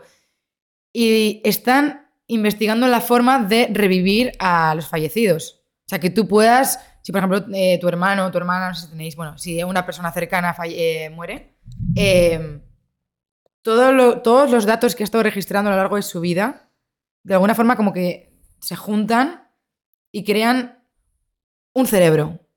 Entonces, Todos los datos, robot- los datos digitales. Sí, todos los datos, la, su Todo el rastro, la huella su- digital. Entonces tú vas a hablar con ese robot que va a tener pues, un aspecto eh, pues, muy similar a la persona que ha fallecido y eh, va a contestarte como te contestaría con la misma personalidad que, que esa persona. Eso no es esa persona ya. Pero de verdad que lo están. Lo, lo vi que lo están. Claro, pero eso, ahí entras en el debate filosófico de eso, de lo del alma y la esencia de la persona. ¿Es- ¿Eso es esa persona? No. No, es un símil. Sí, pero yo creo que mucha gente. que- imagínate perder pero a es una que. persona en la que querías muchísimo y que sabes que hay la posibilidad de que vuelva y te conteste de la misma forma y empatice contigo de la misma manera. Pero es antinatural. O sea, el es duelo. antinatural, pero, El duelo es un proceso natural. Y el duelo y la pérdida es un proceso natural. pero O sea, es una evolución. Quiero decir, ¿Es una- evolución o es involución? La inteligencia artificial. Se está poniendo turbia la La conversación, ¿eh? no, no, no. Pero la inteligencia artificial es como, bueno, es artificial, pero ahí está y, y funciona Ya, en muchos casos. pero yo, por ejemplo, el caso concreto que has el puesto mundo tú, avanza y nos quedamos atrás y vamos a acabar. Ya, yo en ese caso no te lo firmo. a mí me parece que es, que es involucionar. Me parece que el perder a alguien es algo natural. Me parece que, por desgracia, es algo Y hay que natural. asumirlo, Y tienes que asumirlo y tienes que superarlo y tienes que aprender a hacer tu vida sin ello. Pero sí que es cierto que yo creo que para esa gente no le, no le vendría nada bien el decir, Si, si de verdad necesitas un robot de esa persona que querías tú, Ya, yo creo que te puede. Es que no pasas debilitar a es que no, pasas página nunca. No o sea, es como dejarlo con una no persona y estar viendo los vídeos que has tenido con esa persona durante todos los putos días. No avanzas con esa, o sea, no avanzas con una ruptura, pues esto es lo mismo. Tienes que dar, pasar de hoja. Es como si está un familiar hablándome todo el puto día y no es mi familiar, es como ha muerto Bueno, pero y no lo tú. asumo. te- bueno, es una manipulación psicológica, yo creo. Sí, totalmente. Es mantenerte en un limbo de nunca afrontar realmente lo que hago. Es un No. paréntesis Claro, constante. tenemos que ser siempre capaces de superar todo, Sí. todo lo que nos pase. Al final es el ser humano. Bueno, Mm. Nos quedan tres preguntas ya. la 15. Vale. Joder, es que después de este temita, el meter Polvo más pregunta- corto de tu vida, del tirón. pues venga. ¿Cómo? Polvo más corto de tu vida, efectivamente. Somos muy fan de los segundos. Eh, ¿Pero qué tengo que decir aquí? Bueno, pues entiendo que la Pues una vez que tuviste si sexo, quieres- ah, la fue muy corta. Que decías que te dio un nombre y yo, pues no me acuerdo. No, hombre, no, no. DNI, nombre y datos, no. Solo duración, está bien. Acabo de escupir. No lo sé. Bueno, lo siento, soy un Toma, toma, un robot, un robot que me voy a marcar de eso. Ay, vale. Bueno, eh, ahora hay aquí un pedazo de. no. Eh, que un polvo corto. Sí, el polvo más corto de tu vida, si puede ser. Si te acuerdas, más o menos. Pero qué. eh, Duración, duración. Duración. Número, número, número, divisa número. Es que fue tan corto que ni me acuerdo. Toma, tanto. A ver, Segunditos. no sé. Es que tampoco pasa nada si pasa eso. No, No, no, si sí, aquí que- somos defensores total de eso. O sea, nosotros, la gente que dura segundos son nuestros colegas también. De hecho, son más colegas que, que los que duran dos horas. Pero eso se puede trabajar y luego. O sea, eso es algo. ¿No? No, no, si No somos, somos super fans de eso. Sí, nosotros Hay gente en este La podcast gente que ha venido que no ha llegado a hacer nada y ya había acabado. Pues mira, polvo corto es el momento en el que, bueno, es que no sé si, si se puede llamar polvo corto, pero que estés a punto de y cuando ya estás a punto de vivir ya tu acabas. no, te dicen, es que me voy porque tengo novia. ¡El girito! ¡El girito! ¡Ay, mi madre! Eso es de mala persona. Pon la alarma a eso. Bicho, bicho, si tienes novia, no. O sea, Pero con no el pito dentro ya. antes que acabas de matar toda mi ilusión. Y además fue después de cuarentena que fue un momento en el que todos pues, Estábamos débiles. necesitamos empatizar de forma física y esta persona no pasa nada, porque no pasa absolutamente nada. Pero a mí yo lloré. Lloré, de verdad. Me quedé llorando porque me quedé rota, me sentí sentí que me había desnudado literalmente ante alguien Es que, es que está que me, está que me dejó ahí. Fue como una situación bastante. mm, Pero también dura para vaya mí. momento para arrepentirse. ¿no? O sea, no hagáis eso, es que ya la has tenéis- cagado. Ya, Yo me o sea, pongo en arrepiéntete el- antes. O sea, A ya has ver, puesto. Te puedes arrepentir cuando sea. No est- sigue estando mal. Sí, pero, o sea, Eres- eres un acabo cabrón. de Sí, no introducirte. hizo- mi- Yo sé que no lo hizo aposta. Claro que no lo hizo aposta. Eh, Por eso yo me pongo en su lugar y no me puedo enfadar con él. Pero el daño causado a mí me hizo bastante daño porque me sentí como muy rechazada en ese momento. Lógicamente. Ya, Porque yo tenía una mentalidad, estaba muy a gusto. Lógicamente, y tampoco Irene. me lo esperaba, porque si me lo espero o me da algún tipo de señal, yo digo, oye, esto igual no está funcionando. Pero en el momento en el que yo me estoy exhi- exhibiendo a una persona, que es algo que también es complicado, porque al final no te exhibes con cualquiera. Bueno, no lo sé, vosotros, pero eh, a mí me Con este. bueno, da igual, cada uno que se exhiba con quien quiera. Pero eh, fue un rechazo que, que me dolió y, me- y me quedé, lo pasé mal, lloré. sí. Bueno, lloré, quiero decir que no, no hay, por qué llorar si algo te duele, ¿eh? pero que sí, a mí me afectó. Y eso Joder, fue Irene. lo más corto y, y doloroso, que no llegó a ser un Si polvo. tenéis novio o novia. No fue no es una relación abierta y no eso. está dentro de vuestros límites, ¿eh? Y no está dentro de vuestras movidas. Por favor, que los cuernos pesan mucho. No se debe de hacer eso, por favor. Respeta. Respeta que te metes No, y un mal por parte, mal- un daño doble, ¿no?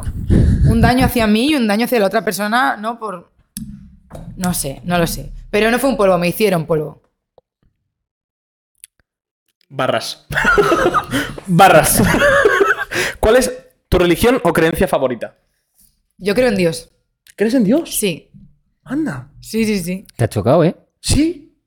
No, no siento que la gente que sea como muy artística suela. Es que no... ¿Sabes lo que pasa? Que Actual, digo. eh, a mí sentir que hay alguien que está ahí conmigo y está viendo todo lo que... Cuando estoy en un momento muy malo de mi vida, cuando estoy tirada en el estudio llorando porque me he frustrado muchísimo y no acabo de terminar una obra, yo miro hacia arriba y, y siento, me ayuda muchísimo la idea de, de- de saber que hay alguien que me está observando y que está conmigo.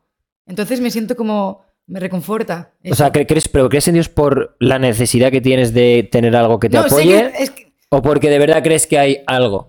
yo creo que hay algo. Es que yo creo que hay alguien que, me est- que nos está viendo ahora mismo. Yo creo que hay alguien que está observando las cosas buenas que haces y las cosas malas y que luego te lo va devolviendo. Y, y a mí el hecho de eso, de, de- de sentir que, que tengo a alguien ahí, yo le rezo a Dios cada noche. Yo cuando me voy a dormir le, le digo, "Está- sigue conmigo. Sigue conmigo y ayúdame. Y eso me, me hace llevar mi vida muchísimo mejor. Creer en algo creo que, no sé, Da tranquilidad. Da tranquilidad y fuerza y esperanza en...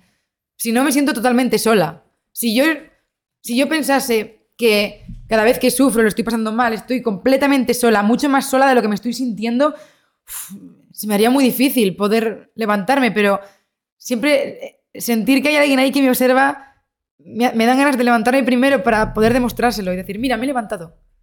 Ayúdame en, en el siguiente bache. Hostia puta. Sí, sí. Y, y te voy a decir otra cosa.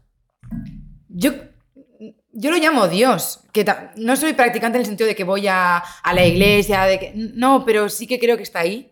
Yo lo llamo Dios porque yo sí que es verdad que eh, estuve en un colegio de, de curas, yo he sido, he estudiado religión, etc. Pero mm, en una exposición que hice, estaba viendo que llevaba un montón de tiempo ahí de pie y no se vendía nada. Y os prometo que miré al cielo, o sea, al cielo, miré al, sí, miré hacia arriba y, y por dentro pensé, por favor, por favor, que se venda alguna obra con todo lo que me he esforzado, que tú lo sabes que me Yo me lo decía para mí y sabía que me estaba escuchando. Por favor, que me he esforzado muchísimo, por favor, que se me compense, por favor. Mira, cuando bajé la mirada, había una persona que estaba ya preguntando por llevarse dos obras. Os lo prometo. Puede ser una Se me casualidad. acaba de poner la- hasta el último pelo del cuerpo. Puede ser una punta. casualidad, ¿eh? Pide, pide. ¿Te imaginas que de repente bajamos y ese ya no- Dos sponsors. Puede Pero ser no, una no, casualidad, no. pero, pero Es muy yo- loco, ¿eh? Que sí, que, que cu- te lo prometo, cuando bajé la mirada, había vendido dos cuadros. Y es lo que le estaba pidiendo en ese momento. No, no- no es pedir, es em, empati- Es justi- empatiza justificar, conmigo. sí, de- de- Sí, porque como esa persona, o, o Dios sabe por lo que has pasado y todo lo que te has esforzado en algo, de alguna manera, cuando tú miras, cuando tú le miras como, ayúdame, estate conmigo en este momento y haz que, que merezca la pena. O sea, pero, tú, pero crees que en ese punto, o sea, lo, que- lo que tú llamas Dios, eh, ¿de verdad crees que a ti eh, te ayuda al 100% o simplemente te ayuda porque es una compañía constante? O sea, por ejemplo, lo que pasó de las obras, ¿crees que es porque de verdad hay algo que metió mano ahí? Puede y- ser, puede ser que al final eh, mi trabajo exige muchísima soledad. Yo estoy mucho tiempo sola, mucho, mucho tiempo. O sea, todos los días estoy sola. Bueno, tengo compañeros en el estudio, pero de alguna forma cuando ya estoy, estoy pintando ya es soledad absoluta. tú, sí. Estoy- me pongo los cascos, estoy... Quizá haya sido una manera de, de sentir que estoy vinculada a alguien porque sí que es verdad y reconozco que me faltan amigos y me faltan personas que me acompañen en mi rutina y aferrarme a, a la creencia de que existe una persona que me observa y que está conmigo hace que sea más feliz. Puede ser eso, puede también ser... Me he quedado tibio, eh. Me ha gustado sí. mucho. Sí, sí, Me ayuda. Ha sido no bastante os ha pasado, pero seguro que lo habéis sentido. ¿Alguna mucho. vez que habéis estado en una depresión o habéis estado en un momento un- en un momento totalmente en el que estáis fatal, en el que estáis llorando, tirados en el, perdón, tirados en el suelo, ¿no sentís que alguien os está observando vuestro dolor? Que hay alguien que está ahí yo- empatizando con vosotros y que tú estás pensando que te sientes como una película, como que eres el protagonista de una película que no te corresponde en ese momento y por eso te van a pasar cosas buenas, porque no te mereces lo que te está pasando. No os ha pasado. Yo ha habido, ahora que lo dices, yo ha habido un momento, yo solo ha habido un momento en mi vida, ahora que- es que no lo había pensado nunca, pero solo ha habido un momento en mi vida en el que he sentido de decir, tengo que pedirle algo a, a algo que haya más ajeno a mí. No puedo más. Qué basto. Sí, y, y estoy segura de que, mira, esto es, yo creo que va, va con nosotros, aunque muchas personas no lo quieran reconocer, pero salva vidas el. O sea, es como una cuestión de supervivencia. O sea, si ahora mismo viene un tsunami, bueno, no creo, porque estamos en... Hombre, pero es una- bueno, si ahora tsunami, mismo Mario, hay ¿eh? un terremoto, lo que sea, tú cuando estás, ¿qué? O sea, es como que estoy segura de que la mayor, la mayor eh, número de personas lo que harían sería como rezar o pedir o por favor, ¿a quién se lo pides? ¿A quién? ¿A quién? ¿No, no pediríais ayuda de alguna forma a... Hombre, O sea, cuando estás en tu límite y cuando estás al borde de perderlo todo, yo creo que te da igual y ya haces lo posible. O sea, yo cuando no me ha pasado en situaciones malas. Yo en situaciones malas es como que siempre intento quitarle hierro a todo y es, o sea, es como tengo problemas tan grandes en la vida que la mayoría de cosas me suelen sudar la polla muchísimo. Pero es cierto que lo de, lo de que dices de hablar con alguien, eh, sobre todo lo he hecho con mi abuelo, pero no en situaciones malas. Son momentos bastante random. Bueno, pero es muy bonito. A lo mejor un día me voy a dormir- un vínculo de energías Sí. con la persona que O sea, siempre duermo, por ejemplo, con un anillo de mi abuelo que heredé, Mm. no abrazado, sino en la puta mesilla. Eh, y es verdad que hay a veces que sin tener ningún problema ni nada, como que de repente lo cojo, me acuerdo como que digo algo como para él y, y me voy a dormir. Pero nunca lo vinculo a algo de tener una necesidad, porque es como cuando tengo problemas, tengo tantos problemas en mi cabeza que es como no tengo tiempo a fijarme en nada más que solucionar. Pero, pero bueno, alguna vez sí me ha Pero yo creo, que es, así. yo creo que es humano, ¿eh? El hecho de, de en un momento en el que estás en un momento límite, no puedes más, no aguantas más. Yo creo que el ser humano intrínsecamente, rollo, como que se ve tan limitado y se ve tan mínimo con respecto a la situación que, que dice, tengo que pedirle ayuda a algo más. Rollo. Es Yo que creo todos en un momento límite de ti, en un momento límite de ti, de decir, no puedo más, no puedo más. No puedo más con esto. Un momento de dolor, un momento de tristeza, un momento de desesperación, lo que sea. Yo creo, creo que el ser humano. Además, es que ahora acordándome, yo en concreto, que no voy a echar cuentas del momento, pero acordándome de ese momento, digo, creo que es una respuesta casi básica tuya. De decir, necesito que algo que no sea yo, que, que sea más grande que yo mismo y que lo que yo soy, meta mano aquí porque no puedo más. Sí, pero lo curioso de todo esto es que al final siempre eres tú. Sí, Quiero decir, sí, sí, tú sí. tienes una depresión Sí, sí, sí. y cuando sales, cuando, cuando sales de ella es porque tú decides salir. O sea, tú puedes estar, mm, eh, imagínate, estás sentado en una silla y estás viendo cómo estás lleno de, de- de pensamientos negativos a tu alrededor y no encuentras la salida por ninguna parte porque no la ves. Entonces tú decides si quedarte en la silla esperando a que las nubes pues, se vayan o levantarte de la silla a buscar eh, la manera en la que poder salir. Y ahí es cuando has tenido tú la decisión y la actitud de poder levantarte y salir. Si te quedas esperando, pues ahí seguramente te acabes hundiendo en una depresión que puede ir mejorando, pero tienes que tener las herramientas suficientes y la actitud y, y las ganas de, de querer salir de todo eso. Porque si no... Vamos con la última pregunta. De los 17 grados. ¿Qué pasa? ¿Que en mi barrio ahora hay una feria o qué? Vecino, ¡Es relájate, Dios! ¿no? ¡Es Dios de feria! Joder, como la... Bueno, iba a hacer una broma. No, no, no. fatal. Venga. Eh, Tres cosas que te llevarías a una isla desierta. Un caballete, un lienzo y un pincel. qué bonito, ¿Y la los pintura? animales. No, es que estás jodidísima. O sea, eh, has caballete. elegido. No, pero se puede pintar, hay un montón de pigmentos en la naturaleza, se puede pintar con un montón de cosas. Pero también tienes que comer para poder pintar. Porque si no duras un día. Con el pincel. ¿Te imaginas? Lanza el pincel todo fuerte. ¡Zas! Y le enganchan ahí en el puto Y ya está. Hola, de nuevo. Habréis visto un corte, ¿vale? Ha habido un corte ahora mismo y estamos con otra ropa. Esto es el día siguiente, ¿vale? Porque se nos acabó el tiempo ayer, yo tenía que trabajar, mis facturas no se pagan solas, mm, tengo un perro que alimentar, o sea, no, no podemos, no, no puedo, no podíamos seguir ayer. Entonces, hemos tenido que cortar y estamos en el día siguiente, pero estamos siguiendo con Irene Pérez, sigue aquí, está y con la misma ropa. Y con la misma sí, ropa. porque ahí hemos sido muy poco genios y hemos dicho, oye, Irene, vente con la misma ropa y nos ponemos todos lo mismo y hacemos como si esto siguiese. Nosotros Entonces, dos no ella, nos hemos No, ella lo ha hecho bien Nosotros dos no. y los dos putos desgraciados no. Sí, sí, pero, pero está bien, no pasa nada. Está ya, seguimos en el mismo episodio, para vosotros no ha pasado nada, nosotros ha pasado un- para nosotros ha pasado un día. Eh, la gente de Spotify ni se, ni se ha tenido por qué enterar de esto, pero bueno, ya ahora lo sabéis. Hemos terminado las 17 preguntas, ¿vale? Entonces ya empezamos con la parte de la entrevista, que es que nos cuentes un poco de tu movida y nos cuentes... Es que me está Pero llamando- también Es que te, estaba, te iban a llamar, claro, por eso yo eh, estaba haciendo una cosa. Vale, perdón. Ya está gestionado. Perdón, es que esta señora no hace más que... Sí, No, la otra. La otra.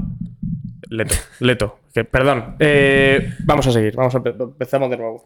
Ah, esto no entraba. Empezamos de nuevo esta parte, porque es que nos han llamado encima. Que eso es una pu- ¿Por qué no lo pones en...? Toma. Quítame el puto móvil de encima. Quítame lo mueves. Sí, no, es que. Es que. Es que estaba llamándome y para que no Es que me ha, llamado, me- te ha llamado a ti Lorena, me ha llamado a mí Lorena después, es que, en fin. Vale, ya hemos explicado. ¿No? ¿La explicación ha parecido bien? Sí, es que esto es una puta. Ay, Dios mío. Ayer estábamos grabando, entonces eh, el pequeño Alejandro tuvo que irse a hacer un pequeño trabajo para ganar un poquito de dinero, para pagar unas poquitas facturas y abandonarnos aquí. Y Irene se tuvo que ir, no pudimos grabar y me está ahí cagando en mi puta madre. Entonces, por eso acabáis de ver un corte. Estamos con otra ropa, ¿vale? Ha pasado un día, es el día siguiente, acabamos de terminar las 17 preguntas. Y yo llevo la misma ropa. Tú llevas la misma Eso ropa, es, porque pero somos unos putos desgraciados. Pues somos unos Porque desgraciados, porque le hemos hecho la putada a Irene, Irene, trae la misma ropa y aquí no ha pasado nada. Irene trajo la misma ropa. ¿Y tú y yo? no, No. No. De hecho, el resto del equipo ha traído la misma ropa también. ¿Y tú y yo? por si No. acaso. los mismos calzoncillos, los mismos calcetines. Sí. Bueno, ya estamos en la fase de la entrevista en la que ya terminamos las 17 preguntas y ya empezamos a hablar de tu movida y de tu peli y de vale, ti. vale. ¿Vale? Porque las 17 preguntas, para variar, no fueron lentas y, Efectivamente. y se, se dilataron bastante. Efectivamente. Entonces, Yo quiero empezar por el cambio de sitio de eh, este episodio, porque no lo hemos explicado en ningún momento. es verdad, no, no hemos ido a explicar. Eh, y yo creo que es algo profundo que está bien que toquemos y, y te agradezco que también quieras tocarlo porque no todo el mundo quiere visibilizar y hablar de esas cosas y es algo que pasa. Entonces, ¿por qué nos hemos cambiado de sitio esta vez, Irene? ¿Quieres, ¿O Porque- quieres que lo expliquemos nosotros? No, eh, La pregunta es, y luego Es que, es que he pensado, a lo mejor le puedo introducir un poquito, por si acaso no le apetece ya contarlo porque no le he preguntado antes. Se ha lanzado, se ha lanzado a la piscina y eres una valiente, te iba a explicar de una. Dale caña, Irene. me intimida muchísimo que me graben desde un lado que no es el mío bueno. Que yo tengo un lado bueno. Si no me graban desde ese lado, no puedo actuar de forma normal. Qué suerte, al menos tienes uno. No, pero eh, no sé por qué, pero es como que tengo más desarrollado un lado que otro y se me hace mucho más fácil comunicarme. Me pasa con todo, cuando tengo, cuando me voy a comer con alguien, cuando me, tengo que poner en el lado que me corresponde. Si no, creo que eh, actuaría de forma totalmente diferente. Y no sé si a más gente le pasa. O sea, ¿te ves condicionado Pero- por, porque no sabes cómo estás saliendo a lo mejor en cámara o cómo te está viendo esa persona o es que por qué? puedo salir de muchas maneras. Igual también me veo desde este lado y, y- no me gusto luego. Pero me siento más cómoda porque es como que lo tengo más estudiado. No, no, no sé explicarte un porqué, pero creo que a mucha gente le pasa, por lo menos en el momento eh, en, el que, en el que nos sacamos una foto. Y siempre creo que elegimos de- desde qué lado salir, ¿no? Vosotros no. Es que no tenemos lado bueno. Es que ese es el tema, que a O mí sea, que me da da un poco igual, os van a igual. hacer una sí. foto y no tenéis O sea, asume- asumes una realidad Digo- que es que no va a salir la foto. Así, como voy a salir mal, ya está. Pues a mí me pasa, que me siento más cómoda desde otro lado. Entiendo que va muy relacionado con la inseguridad. Perdón. Va muy relacionado con la inseguridad, ¿verdad? Sí, sí, porque soy Vale. una persona pues con muchas inseguridades y no pasa nada porque hay que reconocer que tenemos inseguridades para poder sanarlas y me está entrando mucho la tos. Tose, tose. Tose, tose. Nada, Libertad. aquí se puede, se puede morir uno en el podcast. Podrías, de hecho, podría ser la primera. Creo que son los nervios, ya está. Sería un buen clip Uf, muriendo por tos en un podcast. bueno, sería una forma bonita de morir, sí. Al lado de uno de tus cuadros. A vuestro lado y al lado de mis cuadros. Vale. Me encanta que nos ha dado prioridad ahí, ¿eh? Bueno, pues eso, que tengo inseguridades y una de ellas es pues la perspectiva o el punto de vista desde el que me veis. Y Vale. yo pues me- he pedido... eh, Expresamente que querías bastante, ese lado. pero en el sentido de, por favor, dejadme, poner, dejadme ponerme en este lado. Porque es que en el otro creo que hubiese sido incapaz de hacer la entrevista. Tanto te limita. Sí, sí, sí, es que no. Tengo que, tengo que mejorarlo. Es algo que, mira, el primer paso es reconocer las cosas. Bueno. Una vez que lo reconoces, dices, vale, es que va a haber un día, Irene, o va a haber un día que te van a decir, pues mira, no, este es tu lado y te vamos a entrevistar desde este lado. Y entonces yo tendré que aprender a poder aceptarlo y aceptarme como soy desde arriba, desde abajo y desde todos los ángulos y punto. Pero bueno, me habéis permitido no poder romper con esta inseguridad, pues os odio, pero que no, no, De no, puta en- madre. En realidad estoy súper agradecida. Pues vamos a cambiar. No, no, no, no me te jodes. No, a, mí, Pues a mí- ya a mí una cosa que me, me pareció muy bien es la forma en la que nos lo, nos lo comunicaste. Porque nos dijiste, oye, chicos, me pasa esto, eh, para mí, me- a mí me genera un problema Mm. y intentemos buscar una solución. No había muchas, o sea, que decir, No, está, ya, está sí. claro el cambio. porque- Pero yo sabía que os iba a descolocar todo, entonces es como, jolín, de verdad soy... Me sentí muy culpable, porque parece una tontería, es como algo tan superficial el, ay, es que me gusta más que hemos algo desde este ángulo. Pero es que para mí realmente es importante, por eso considero que siempre que alguien tenga un- una inseguridad o tenga, pues hay que respetarlo porque no sabemos cómo le afecta a cada uno, aunque sea una tontería para ti. No, es que pero también es como lo comunicaste, porque al final la forma en la que lo- nos lo dijiste no fue un. Ay, es que me gusta más este lado, me gusta más cómo me veo. No, no era en ese tono, era un tono de, oye, de verdad esto a mí me afecta lo Sí, de suficiente forma como. seria, de forma como- seria, Claro, claro, yo cuando. Ya, o sea, a mí me lo dijeron en sí. diferido, me dijeron, oye, pasa esto. Dije, joder, pues es que si le afecta tanto, pues sí, obviamente no. Sí, que- que si puede hubiese sido una cosa más pero- banal de no, es que me gusta más este lado, hubiese pensado a lo mejor, bueno, sí, a mí también me gustan más las lentejas, pero a veces tengo que comer Sí, mm, sí. macarrones. Y seguramente, eh, te digo, me, me- me giro al otro lado y me dices, estás igual. Pero es Sí, una sensación sea- sea algo que no personal nosotros. que no, que no sé por qué, pero, pero con, estoy segura de que hay mucha gente que le pasa, que tiene un lado bueno. Es que to- yo creo que todos tenemos un lado preferido de nuestra... No lo sé, no lo sé. El caso es que No lo sé. siento que me voy a ver mejor cuando, sale, cuando salga el vídeo, me voy a ver mejor porque estoy en este lado. Así que gracias Yo, a- por a mí lo que, me, lo que me y- gustó fue la sinceridad con la que lo cogiste y sobre todo lo, porque efectivamente nos expresaste muy claramente el no voy a poder hacer la entrevista a gusto. Y al final para nosotros esto es un entorno seguro en el que la persona viene a contar lo que sea, como sea, cuando sea, que se enrolle lo que quiera. O sea, tiene que ser un entorno seguro, porque al igual que lo es para nosotros, tiene que serlo para el, para el invitado. Y al, y al final que tú lo hicieses de esa manera, creo que fue muy guay porque... eh, te abriste a hacerlo y nosotros te dijimos, oye, pues podemos hacerlo así, así. Y luego te preguntamos el, oye, ¿vas a querer hablar de esto? Y eso sí que fue lo que me sorprendió muchísimo, que dijiste, por supuesto que quiero hablar de ello. Sí, yo pensé Sí, que no ibas a decir nada. que no, querías hablar es que no tengo por qué avergonzarme de algo que...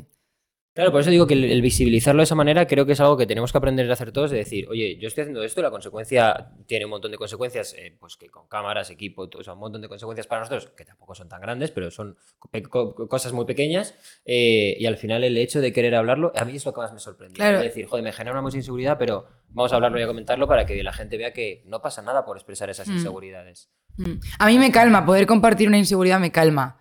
Por ejemplo, antes de empezar este podcast, he estado todo el rato imaginándome que, que tengo un moco, lo voy a decir. Tengo un moco, tengo un moco, porque todo el rato mi cabeza me está diciendo, te vas a ver en el vídeo final con un moco y te vas... Y, sé que no, que- que no va a pasar. Y, y os he preguntado como cuatro veces si lo tengo. Porque necesito que me lo digáis cuatro veces para que pueda yo espantar al monstruo de mi cabeza que me está machacando. Es, es una especie de ansiedad que lo Sí, único sí, que quiere es hacerme daño. Y aunque yo sea consciente de que no está todo bien, eh, estoy bien, no tengo, me acabo de mirar cinco veces en el espejo, Irene, tranquila, no vas a salir ni con un moco ni con un pelo para un lado ni para otro. Tranquila. Yo me, pero necesito poder eh, transmitirlo para que igual eh, vosotros me calméis y yo me pueda sentir mucho mejor. Necesito que me reconozcáis una verdad que yo ya sé. Y eso, y eso es un problema que, que- que hay que trabajar porque si no, jolín, te acaba... Y sobre todo lo que te magnifica esa ansiedad, porque esa ansiedad te está magnificando una situación de realmente si tuvieses un moco, Mm. ¿qué de malo hay? No hay nada de malo. Claro, no hay entonces nada de pero- malo. pero no- esa- no ansiedad te nada. magnifica una cosa que realmente no pa- al final del día es un moco. Todos los que tienen que están viendo nuestro podcast tienen mocos Sí, y muchos de ellos seguro fuera de la nariz y, y no se los hayan limpiado porque son unos. Joder, ahora todo el, El- mundo me va a estar mirando en el podcast y tengo un moco, ¿sabes? Y ahora acabo de agrandar un problema que no tenía por qué haberlo comentado. ¿Por qué soy así? ¿Podéis, ¿Podemos volver a empezar de nuevo, por favor? No, pero es verdad que luego también es algo que, que- que solo vemos nosotros, porque de, de repente tú dices, joder, pues eh, me veo de esta forma y tú te ves el defecto, pero luego la realidad es que absolutamente nadie lo ve. No, Claro, nadie. pero no solo con Es el aspecto físico, es como cuando haces un trabajo para clase y has hablado bien, pero tu cabeza te está diciendo que estás, mm, vamos, que no estás argumentando nada, que estás diciendo tonterías y, y te machaca y te machaca tu cabeza, que mal lo has hecho, y luego te ves y, y realmente no lo has hecho tan mal. O sea, no solo estoy hablando de un aspecto físico, de cómo yo esté o no esté, si es que en verdad lo, del- lo de cómo salir me da absolutamente igual porque yo vengo aquí a hablar de, de mi persona. No sé por qué mi cabeza me está eh, diciendo que me preocupe por cosas de las que no me tengo que preocupar. Es una manera de. Es una autodestrucción que, que, que, jolín, que si la tienes es muy complicado y. Pero hay veces que el refuerzo en otra gente es, es necesario. O sea, nosotros de- llevamos un montón de horas aquí sentados grabando con un montón de gente y siempre que terminamos, yo cojo a cada uno del equipo y les voy preguntando por individual qué les ha parecido. Mm. Siempre me contesta lo mismo. Porque además eh, lo- haces algo con tanto cariño que es como... Siempre es una respuesta súper similar. Sí. Pero siempre pregunto a todos. Sí, porque tú sales de aquí también con otra sensación, o sea, o, o te, o porque te estés peor en ese día. Yo ha habido veces que he salido de aquí y he dicho, de verdad, me he tirado dos horas diciendo genuinas gilipolleces, digo, soy un puto idiota. Y, y digo, digo, es que voy a ver el podcast después es que soy, soy imbécil. Sí, y pero esa parte es real, ¿eh? es real, pero no es tan real como, como yo me pienso que es. O sea, luego realmente es mucho menor y la Mm. gente ni siquiera lo nota, pero eres tú que eres más autocrítico. Claro. Me parece curioso porque además toda esta... Porque es que es una... ¿Cómo llamarlo? Como un sobreanálisis de ti misma y, un, y una introspección a, a cómo te sientes y demás también está muy vinculado y se puede ver en tu obra. En el sentido de... Sí, yo hablo de eso. O sea, todas mis obras hablan de, de la ansiedad. O sea, principalmente son personajes eh, en traje, porque para mí son como. Es una forma de, de yo. Perdón. Es una forma de yo representar el éxito. Perdón, no debo decir tanto yo. Es el problema de cuando hablas de ti, que todo el rato es yo y Tú. yo y yo y yo. Vale, tú, no te preocupes. Pues represento eh, el personaje que, que son hombres en traje, que para mí son como el símbolo del éxito. Porque yo sí que mm, quiero hablar de todo lo negativo, pero siempre con un propósito que es poder superar todas las cosas y, y- todos los problemas que, que al final, para mí ese es el mayor éxito en la vida, poder, eh, poder salir eh, de un momento muy negativo en tu vida y poder luego reconocer lo, lo luchador que has sido y, y lo valiente que eres para poder haber, o sea, por haberte enfrentado a esos problemas. Ahora que has dicho el. eh, te lo iba a preguntar más adelante, pero ahora, como tienes un cuadro tuyo detrás. ¿podrías explicarnos qué significa y por qué significa? Y, o sea, ¿por qué lo has plasmado de esa forma? Sí. Bueno, para los que no estén viendo esto, eh, este cuadro que tengo detrás es un hombre en traje, como he dicho, símbolo del éxito, que al final tú lo puedes interpretar de muchas formas. Puede ser el, hombre de éxito que tiene un montón de trabajo y que mm, tiene solo una meta y, bueno, y ese momento en el que te genera muchísima ansiedad poder conseguir todo lo que te propones, pues aparece un hombre en traje que está metido en una, en una especie de caja y representa esa presión constante en la que estamos en nuestro día a día, en nuestra vida. Todas las ansiedades se juntan y al final te sientes como si estuvieses bajo presión constantemente. Y eso es de lo que quiero hablar, de la presión constante que nos da. ¿Por qué esos colores? Los colores vienen un poquito. Más que nada porque los colores han sido como una. Como el. el- como, ¿Cómo lo digo? Han sido como el resultado de una evolución de, de investigación de la pintura. Es decir, yo. Para encontrar mi estilo he tenido que, pintar muchísimo y he empezado eh, pintando a muchos colores, luego y a medida que pasa el tiempo y vas practicando, de repente hay una técnica con la que te sientes a gusto y sientes que es única y, y que ha salido de ti. En ese momento en el que sientes ese clic, es el momento en el que de- decides, vale, pues a partir de aquí voy a crear pues con este método. Y fueron los colores que me salieron en un momento en concreto que me, que me hicieron sentir algo diferente y he seguido con ello todo el tiempo hasta, hasta marcar mi estilo. Por eso tonos tierra y por eso también va todo muy en relación, ¿no? El hombre en traje junto a los colores tierra, dorados que simbolizan un poquito pues, eh, pues la elegancia, eh, el oro del éxito, o sea, todo tiene un poquito de relación entre sí. Y le da mucha unidad a tu obra en general, porque al final sí, pues todos están marcados mucho por la textura de la pintura, por Hmm. los colores, por, Sí. por siempre los mismos conceptos y demás, le da mucha unidad Sí, entera a y se tu puede. obra. Y tienen, tienen fondo en el sentido de que también me suelen preguntar por qué solo pinto a hombres. Porque sí que es verdad que pocas mujeres veréis en mis obras. También es una manera como de representar a la figura. Son, todas, son todos personajes eh, en traje, como de una época antigua. Y antiguamente, justo, el hombre era como el símbolo del poder, el hombre que trabaja mientras que la mujer está en casa, el hombre preocupado, el, el- el- todopoderoso, ¿no? Y como que mm, los hombres no lloran, son las mujeres las débiles. Pues de alguna forma intento mostrar a ese personaje, a, a esos hombres, lo más vulnerables posibles. Porque llorar no es solo algo de, mujeres. Llorar, lloramos todos y todos somos vulnerables y todos tenemos problemas y no eres más, eh, no, estás no eres más valiente ni eres más fuerte por no eh, tener emociones o transmitirlas. De hecho, no transmitir o, expresarte me parece incluso. Podría decir que es cobarde, no, pero me parece negativo no poder evadirte de todo lo que, te, lo que tienes en mente, la verdad. Me parece muy valiente y admiro a la gente que es capaz de decir, hoy tengo un mal día y lo quiero compartir. Y busca de alguna forma la empatía para poder sanarse, ¿no? O sea, yo creo que, que todos tenemos la capacidad de poder expresarnos, de poder llorar, de poder decir, es que estoy fatal, es que... Y, y tenemos miedo a sentirnos juzgados, porque igual tú dices, es que estoy fatal, lo estoy pasando muy mal, y, sientes, tienes miedo porque ya te piensas que van a decir, esta persona solo quiere llamar la atención, jo, qué penada, jo, mala vibra. Pues no. Poder, poder decir la verdad de lo que tú sientes es como un grito de auxilio, porque es un grito de auxilio para que tus amigos empaticen contigo, tus amigos o cualquier persona. Y, de esta forma no te sientes tan solo y el día que otra persona tenga un problema se sentirá con la confianza para también poder abrirse a ti y que tú le ayudes. O sea, creo que es algo tan bonito y que tenemos que normalizar y la gente lo oculta por miedo a que le juzguen. Por- o sea, ¿qué, qué hay de malo en, en ser como realmente somos? Somos humanos, no podemos pensar que la vida es todo estar bien, porque entonces cuando tengamos problemas pues, pues no, no vamos a saber afrontarlos porque todos necesitamos a alguien que nos ayude y que nos dé un abrazo cuando, cuando nos hace falta. Es curioso porque has usado una palabra que lo comentamos ayer antes de la primera parte de este podcast, que es lo de valiente. Que te muestra, o sea, mostra- te parece valiente el hecho de mostrarte vulnerable, en cierto modo, ¿sabes lo que habíamos dicho, ¿no? De, Mm. de que no tienes un buen día, de que no estás bien, en ser capaz de decir que, que estás pasando por un mal momento, que necesitas ayuda. Es curioso que tengamos a día de hoy que decir que es valiente eso y, y- porque, porque no tendría que ser así, o sea, no tendría que ser Claro, no- un símbolo de valentía el abrirte a algo natural que es estar mal Mm. que es el hecho de no cómo cómo ves tú cómo afrontas tú porque nosotros sabemos que, que es una persona muy sensible y que es una persona Mm. muy porque Tiene un solo- nombre eso, creo. Es que lo he oído hace poco. Paz.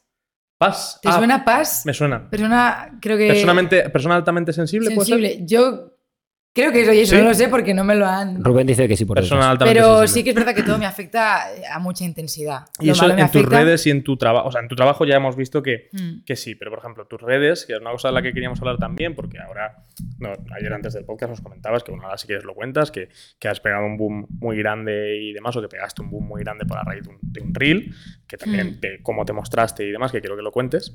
Eh, ¿Cómo afrontas el hecho de abrirte en tus redes o cómo planteas, y en qué momento te planteas, o siempre ha sido así? Pues es que es un tema del que puedo pasar menos hablando porque vamos a ver, yo yo yo yo eh, pintar exige mucha soledad que, que ya lo había dicho y estoy mucho tiempo sola.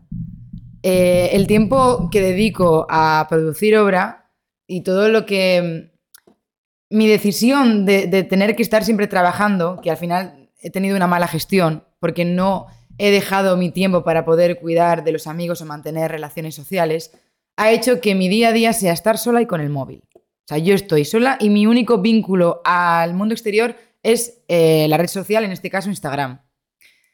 Entonces, yo subo mis éxitos, ¿no? Yo subo un cuadro terminado para que, bueno, pues para mostrar al mundo lo que estoy haciendo, etcétera, y está muy bien. Cuando expongo también lo muestro, ¿vale? Yo he pasado hace poco por una depresión muy fuerte. Una depresión en la que, bueno, pues se me juntaron, un- tenía un montón de, obras que hacer, eh, estuve más de 40 días encerrada en el estudio sin salir, pasé, tomé las uvas Año Nuevo sola en el estudio también, me propuse que tenía que terminar un proyecto y no me permití salir. Y cuando me quería permitir salir a dar un paseo me sentía incapaz, me parecía como un sobreesfuerzo o que no me lo podía... Que no te lo merecías, No me lo merecía, yo necesito estar en el estudio y si no hago nada en el estudio me da igual, pero estoy ahí porque es donde tengo que estar. Como un castigo. Como un castigo, un castigo, pero disciplina, pero demasiado, demasiado negativa en este caso, porque me llevó a una depresión. Tú cuando estás tanto tiempo en un mismo entorno, sin nadie con el que hablar, etcétera, pues al final tu, tu cerebro pues eh, No, no. descarrila. O sea, no... Hombre, es que lo de, la- lo de las uvas que cuentas, que es un momento tan social y tan familiar por norma general, Hmm. es que es un poco heavy, ¿eh? que, que no fueses capaz de salir, entraste en un No fui capaz ni... Y, y nada, es que estuve demasiado tiempo sola y al final... eh, mm, vi la necesidad de, de- de compartir con mis seguidores eh, el momento tan difícil por el que estaba pasando. Y al principio mm, pensé en... Subí una historia explicando cómo me sentía y luego lo borré, porque es ese miedo que tenemos todos de, jolín, me van a ver, me va a ver un montón de gente en lo que estoy pasando, eh, no quiero que vean que estoy intentando llamar la atención, porque parece que estoy llamando la atención, pero es que luego me planteé que realmente sí. O sea, es que quiero llamar la atención. Necesito atención. Que- y luego dije, ¿qué hay de malo en eso? ¿Qué de malo en que yo necesite que alguien me conteste a este mensaje que estoy transmitiendo de que estoy fatal y me siento sola? Yo necesito que alguien me diga, no estás sola, siento lo mismo o te deseo muchísimo ánimo. Buscaba apoyo. Y lo hice. Y, y cuando lo hice, aluciné porque la gente me lo agradeció. Oye, gracias por mostrarte y por abrirte así, porque yo también estoy pasando por un momento difícil y me tranquiliza el hecho de saber que no estoy tan, que no estoy tan solo, tan sola. Gracias por... Gracias, gracias. Y, y yo... Y, y como que todo empezó a, a- Me empecé a sentir bien de repente cuando en un principio que, que publiqué eso me estaba totalmente insegura de, jo, todo el mundo va a pensar que estoy aquí loqui-". No, es que no estoy loca. Es que soy una persona con una vida y con un montón de problemas que igual que comparto algo en redes sociales positivo, también puedo aportar lo negativo y no pasa absolutamente nada. Y hay algo que, o sea, tenemos el privilegio de, de ser empáticos y no hay nada más bonito y reconfortante en el ser humano, poder compartir nuestras emociones para lo bueno y para lo malo. Y yo hice eso y me mostré vulnerable, débil, pero también valiente. Y no pasa nada porque el próximo mes que, que- salga de esta depresión compartiré pues que he conseguido las cosas y- y lo mismo. O sea, creo que hay que mm, ser reales, sobre todo reales, porque si no, yo soy la primera que estoy metida en el estudio, sin salir, sin, sin compartir momentos como, yo qué sé, tomar algo, lo que sea. Y luego abro Instagram y es como, como un golpe para mí, porque todo es pues, gente de fiesta, gente con amigos, que sí y tal. Y me siento eh, una, una fracasada. eh, pienso, jolín, es que no tengo... na-". Igual no es para tanto. Igual esa gente que está todo el rato publicando cosas buenas también tiene su parte mala, solo que yo no la veo y entonces me siento muchísimo peor. Por eso es importante eh, ser naturales en redes sociales para que las personas que igual no tengan los mismos privilegios que tú puedan ver que, que- que no todo es una fantasía y que no pasa nada si estás mal, que no eres... No, que tu vida no es una mierda si estás triste. Tu vida puede tener muchísimo sentido y muchísimo valor. Y habrá momentos de mierda que hagan que, que- que tu vida... Es que nada justifique. O sea, no sé si me estáis entendiendo. Sí. Sí, y que al final es ilógico, porque tú te pones a pensarlo y dices, vale, sí, todos son momentos buenos, pero es que los momentos buenos dejan de ser momentos buenos si no existen momentos malos. Claro. Y- no tendría sentido nada. No Nos hacemos fuertes a base de, de golpes y, y- y yo considero que las veces que me caigo me vienen bien, porque hay personas que yo admiro mucho a las personas que son capaces de gestionarse y no caen en depresiones, o sea, me parece... Yo, en mi caso, soy una persona que me afecta todo demasiado, soy una persona con depresión, con ansiedad, por, porque, bueno, pues arrastro trau- traumas de- desde cuando era pequeña y de alguna forma se me están manifestando a la hora de crear y todo eso. Eh, pero me alegro de caer cada vez que caigo, porque, porque cuando me levanto de nuevo me siento más fuerte y sobre todo mucho más sabia a la hora de, de, de enfrentarme a la próxima caída que me venga, porque va a ser inevitable que me venga otra. Entonces es importante saber dónde están tus límites, saber tocar fondo, pero no tocar fondo para hundirte y quedarte ahí, tocar fondo para coger impulso y, y volver hacia, ¿no? hacia lo la, la alto. gente, mi psicóloga me lo ha dicho un montón de veces, que la gente, eh, no me lo ha expresado con la gente, sino hacia mí, que los sentimientos negativos hay que saber acogerlos y, y saber eh, no disfrutar de ese sentimiento negativo, sino saber que lo tienes, abrazar ese sentimiento negativo y a partir de ahí empezar a trabajar, que es un poco lo que dices, ¿no? A- eh, eh, hundirte en lo más profundo para desde ahí poder empezar a trabajar en lo que te está pasando y poder salir. Claro. Pero la gente está como muy obsesionada con, no, es que un sentimiento negativo no hay que cogerlo. Y hay que mirar a otro lado, salgo de fiesta para distraerme, paso a mirar y es como, el problema sigue ahí. O sea, y si es encima es algo psicológico, todavía más, porque vas a hacer que sea mucho peor. Y hay que aceptar esos sentimientos malos para decir, oye, guay, ¿por qué tengo este sentimiento malo? ¿Qué me pasa? ¿Qué tengo que hacer? O sea, y conocerte más a ti mismo. Y que si no lo afrontas, la próxima vez que estés mal, porque habrá una próxima vez, porque a lo mejor esa primera vez que estás mal, primera vez, ¿no? Esta primera ocasión en la que estás de verdad mal y, y de verdad tocas fondo, si no lo afrontas y consigues remontarte, porque a veces pasa que la vida de repente te da un respiro más alto y dices, vale, pues puedo salir de aquí sin necesidad de afrontarlo, la siguiente vez que vuelvas a tocar fondo, que seguramente, por desgracia, vuelva o haya una, una situación parecida, no vas a tener herramientas. No, totalmente. Entonces, no vas a haber afrontado esa primera vez y esa primera oportunidad que te ha dado la vida también para poder abrazar todo ese mal sentimiento y entender qué es lo que ocurre y, y que tú puedas generar herramientas en defensa contra eso, la segunda vez te vas a ver igual de indefenso que la primera, pero con encima la carga de que la primera vez no la afrontaste. Entonces te va a venir por dos. Y, y es muy importante poder comunicarlo porque en esta época de, de depresión eh, se me ocurrió la idea, yo nunca me, bueno, ya habéis visto lo insegura que soy, etcétera, al principio del podcast, de cómo estoy, cómo... Hice un vídeo en directo, porque me salió del alma hacerlo. Dije, voy a hablar en directo. Y al principio, pues evidentemente me costó arrancar, ¿no? Pero empecé a hablar y hablar y hablar y lo saqué todo. Lloré en ese directo. Y en el momento en el que estaba llorando, estoy a punto de quitarlo, pero es que. Es que no me, sentía la necesidad de compartir con el mundo lo que me estaba pasando porque necesitaba que me escuchar, que alguien me escuche. Y, y os lo prometo que cuando terminé ese directo, en el título pone que lo iba a borrar. O sea, ya estoy todo el rato. Seguramente borré esto, pero bueno, lo dejo aquí. ¿Pero por qué lo dejé? Porque Cuando acabé ese directo me sentí totalmente liberada. O sea, fue Claro. terapia. Poder compartir todos mis males con el resto del mundo sin preocuparme de, de- de que me vayan a juzgar o no. Me sentí tan bien. Y sí, y salía llorando y todo eso. Y, pero, ¿y qué soy? ¿Una, ¿Qué voy a quedar de víctima? Es que sí, sí, es que lo soy en este momento. ¿Qué, qué problema hay? ¿Qué- No, Y también porque al final, o sea, en redes sociales es- hay que normalizar que somos seres humanos, eso es lo primero.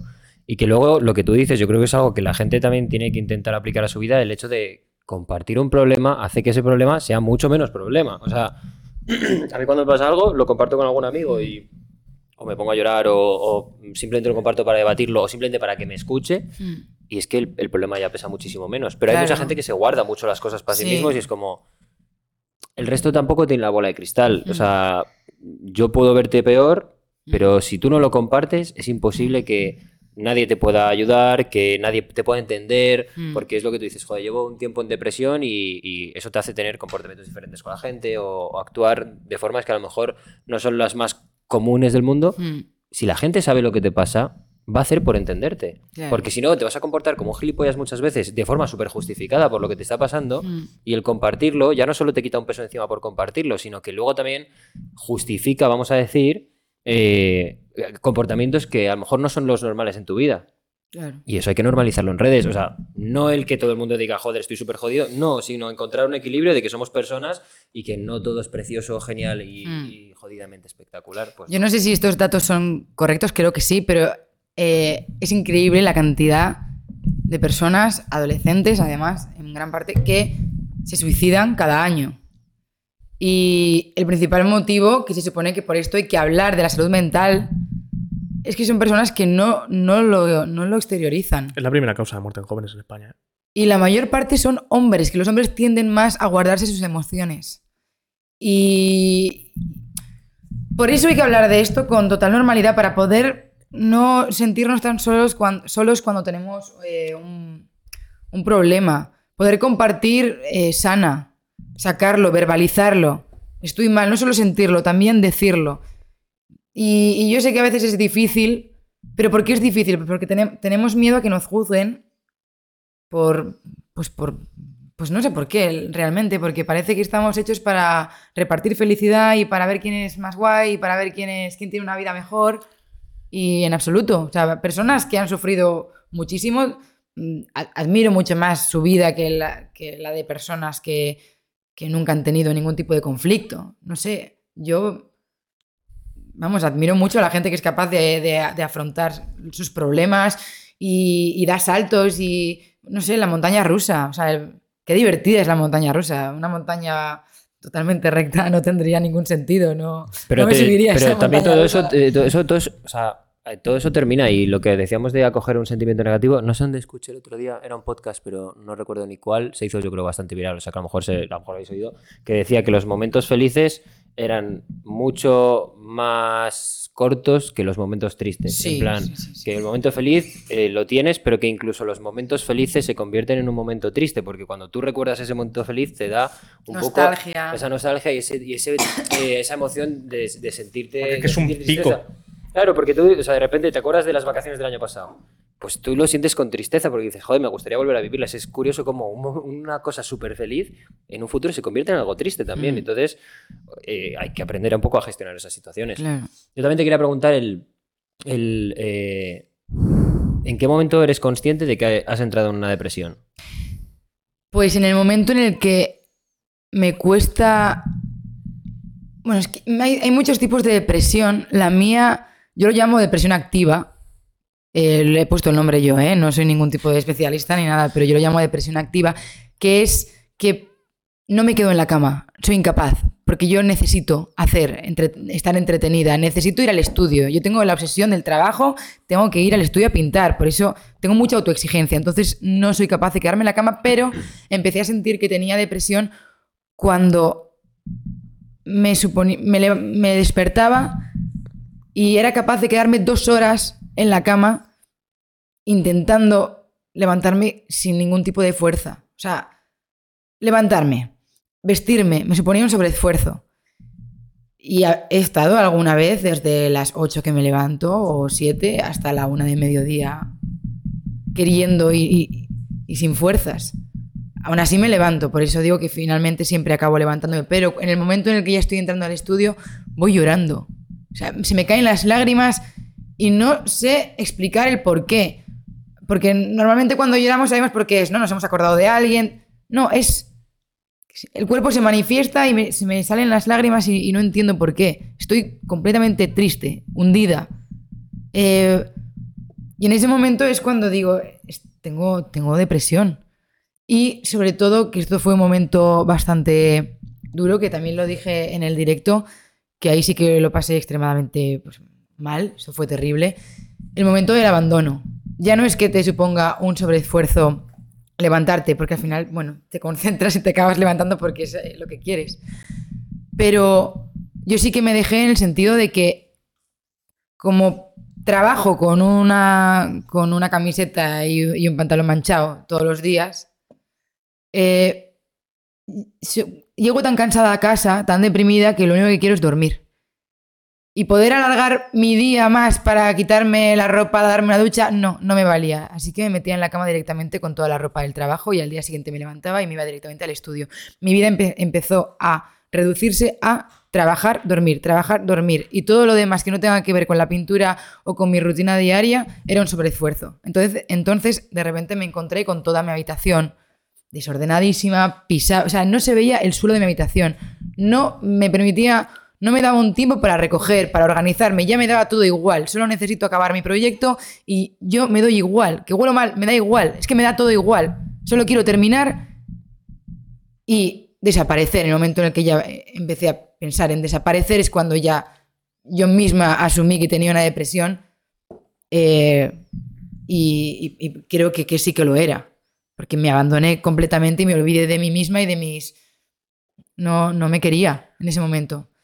Eh, entonces, cuando, bueno, cuando acabé el proyecto es cuando, se me, cuando me empecé a sanar, que es como el objetivo, pero he salido de, de la depresión muy poco a poco. Muy poco a poco en el sentido de que mm, cuesta, cuesta salir, pero, pero ya los días van cambiando, tienes más tiempo para decir, venga, voy a recoger mi habitación que lleva ya. La exposición, el momento de, de poder, de haber logrado un proyecto y que luego lo puedas mostrar al resto del mundo. También para mí no solo fue éxito eh, haber terminado una obra y exponerla, también fue éxito poder haber dicho la verdad sobre cómo me estaba encontrando en el momento de- del proceso. Me sentí muy valiente, me sentí muy liberada el, el haber compartido toda mi depresión con un montón de personas que me, que me agradecieron y empatizaron conmigo. Me sentí querida y, y sobre todo como que no solo había hecho algo por mí, que era, bueno, pues haber terminado eh, los cuadros, porque por mí no hice nada más, pero sino también el sentir que quizá haya podido ayudar a otras personas que también estaban pasando por un mal momento en, mientras yo estaba pasando también por esta sit- situación tan mala.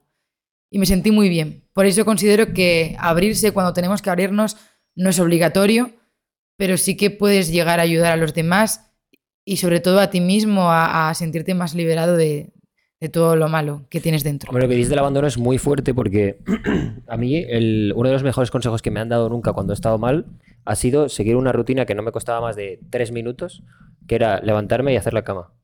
Esa gilipollez, no os podéis imaginar lo que me llegó a ayudar.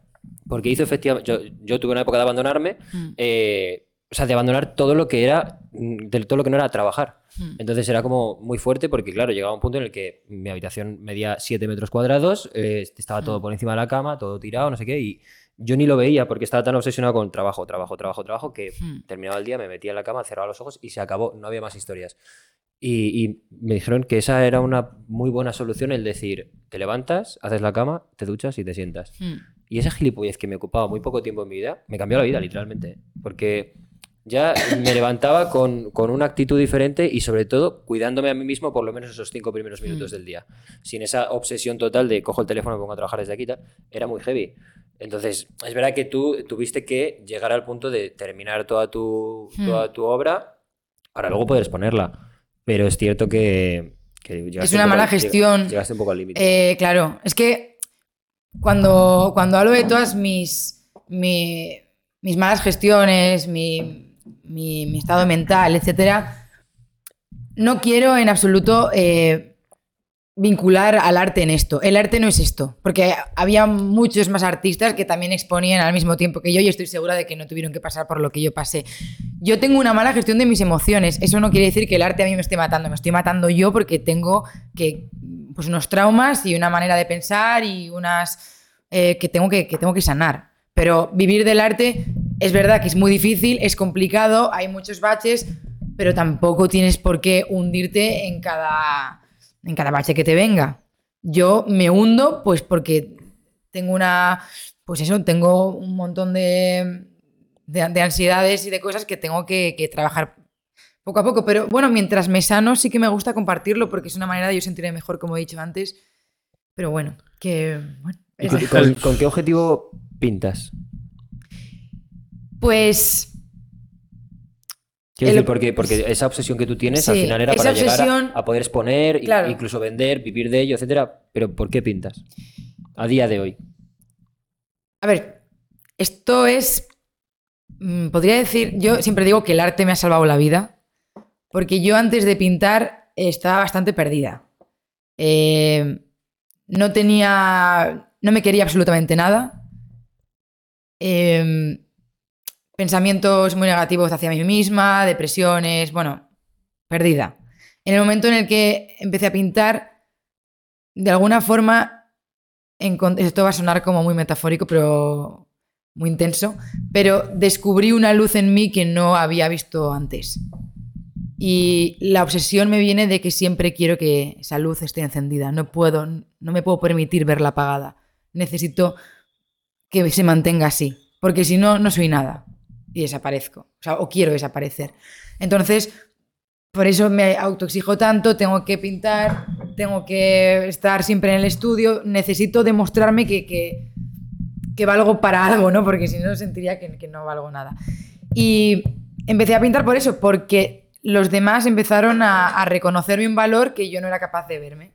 En ese momento en el que todos me dicen, "Oh, pues qué bien pintas, oye, me gusta lo que estás haciendo, es el momento en el que yo pienso, "Ah, pues igual sí que, sí que es una forma de, igual sí que, jolín, igual sí que me puedo querer si empiezo a pintar así, igual sí que, ¿no? Y, y desde entonces no he podido parar, por lo tanto, cada vez que pinto, sí es para demostrarme a mí eh, las cosas de, quiero hacer este cuadro bien y lo voy a conseguir y me va a quedar bien, pero también sobre todo es para que los demás mm, lo puedan ver, porque yo lo que siempre he buscado y me ha faltado es la aceptación. Yo busco la aceptación en los demás, porque yo no me acepto y necesito que los demás me lo reconozcan. Es como lo que hemos hablado al principio. Mm, yo puedo sentir esa luz que brilla cuando termino una obra, pero aún así necesito que los demás lo vean y me digan, sí, sí, tienes la luz encendida. Si no me lo dicen, no me lo creo del todo. De ahí mi inseguridad y de ahí mi obsesión por tener la necesidad de estar produciendo y produciendo y produciendo y llegar cada vez más lejos porque es lo que necesito. No apagarme, O sea, que nunca. en el arte y en la pintura viste un- una como una razón para poder ser querida y poder quererte tú. Sí, sí, pero el hecho de que yo ahora tenga este tipo de depresiones, de que tenga tantas ansiedades, es, es, una especie- es como un trauma que yo no he podido sanar antes y ahora se me está manifestando de esta manera. Es como una especie de autodestrucción, pero de una forma sana, entre comillas. Yo antes de, de pintar lo que hacía era para evadirme, me salía muchísimo de fiesta, estaba en el mundo de la noche. Salía muchísimo porque era una manera yo de... Y ahora no me autodestruyo de esa forma, pero me, me autodestruyo con, eh, ya en un entorno de, de quiero llegar a, tener éxito. Entonces es como muy bonito, pero al mismo tiempo es el, el- vamos, es, el mismo problema. No puedes eh, autodestruirte de ninguna de las maneras. Tienes que aprender a cómo gestionar tu tiempo, a cómo eh, llevar tus emociones, a cómo no sufrir en el proceso. El proceso no tiene por qué ser tan frustrante. Puedes frustrarte, pero no, tiene por, no tienes por qué hundirte en cada paso que das. Yo me hundo siempre. Y Hombre, ese es que mi has, has problema. convertido no una pasión en un castigo, literalmente. Sí, o sea, no, no, porque es que tampoco es un castigo, porque es que yo si no pinto, si yo no estoy en el estudio, yo no sé qué haría. Es, es como muy contradictorio, es una contradicción, porque es como... mm, estoy en el estudio, ¿no? Y, y mi rutina es pintar, pintar, y pienso a veces, jo, es que soy, una persona muy triste, estoy siempre aquí metida, es que ojalá tuviera... Pero luego cuando salgo, siento que mi vida no tiene sentido. eh, no sé eh, estar en un entorno más allá de mi espacio de, de- crear. Es como que me quejo, pero luego salgo y me quejo más. Entonces necesito pintar y ya está. Y si, y si mi vida es. ¿No? Una mierda, pues como que lo acepto. Y, ya está. No sé, ahora mismo eh, me preguntan siempre cuál es mi sueño, cuál es. qué te propones en la vida. Y. Y antes pensaba en, bueno, pues quiero ser una pintora de muchísimo éxito. Mira, ahora mismo mi único sueño, mi única meta es poder estar tranquila y ser feliz. Ser feliz en el proceso. Poder ser una persona sana que pinta, que tiene amigos, que tiene tiempo para su familia, que una persona libre de ansiedades y de, y de torturas psicológicas. Ese es mi sueño. Ya me da igual ser... Yo solo quiero estar tranquila.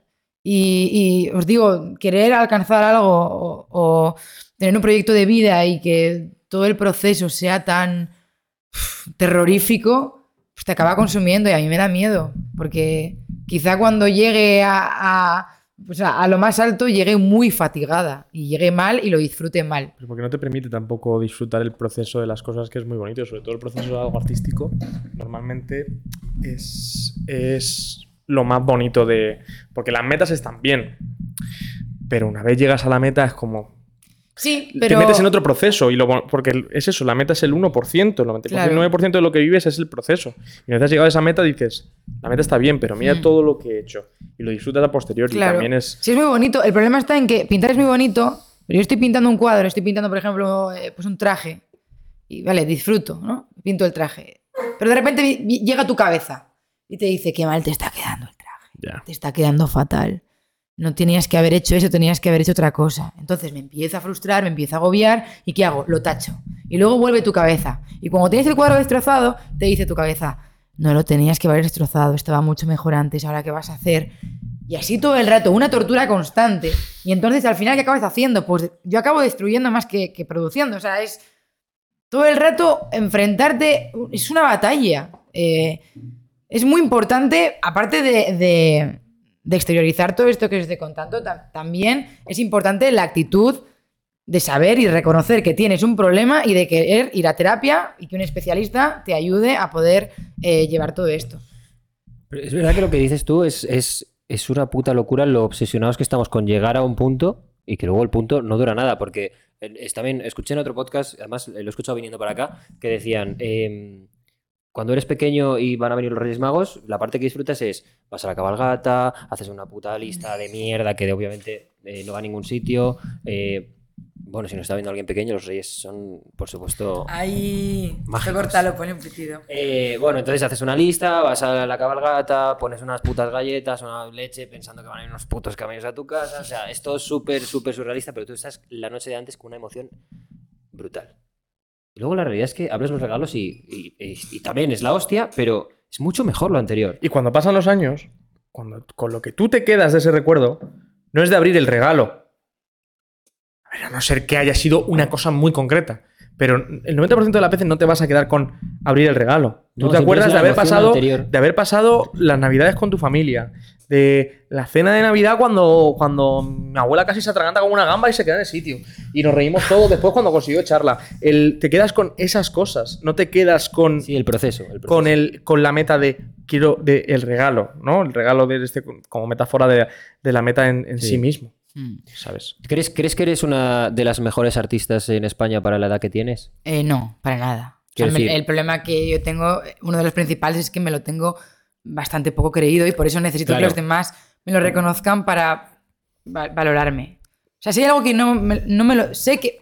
Evidentemente sí que sé cuando todo el mundo, bueno, o muchas personas reconocen que tienes un talento y te dicen, jo, me encanta lo que haces, me encanta, me encanta, cuando te salen proyectos, pues al final te acabas creyendo que sí que estás pintando bien. Yo no creo que pinte mal.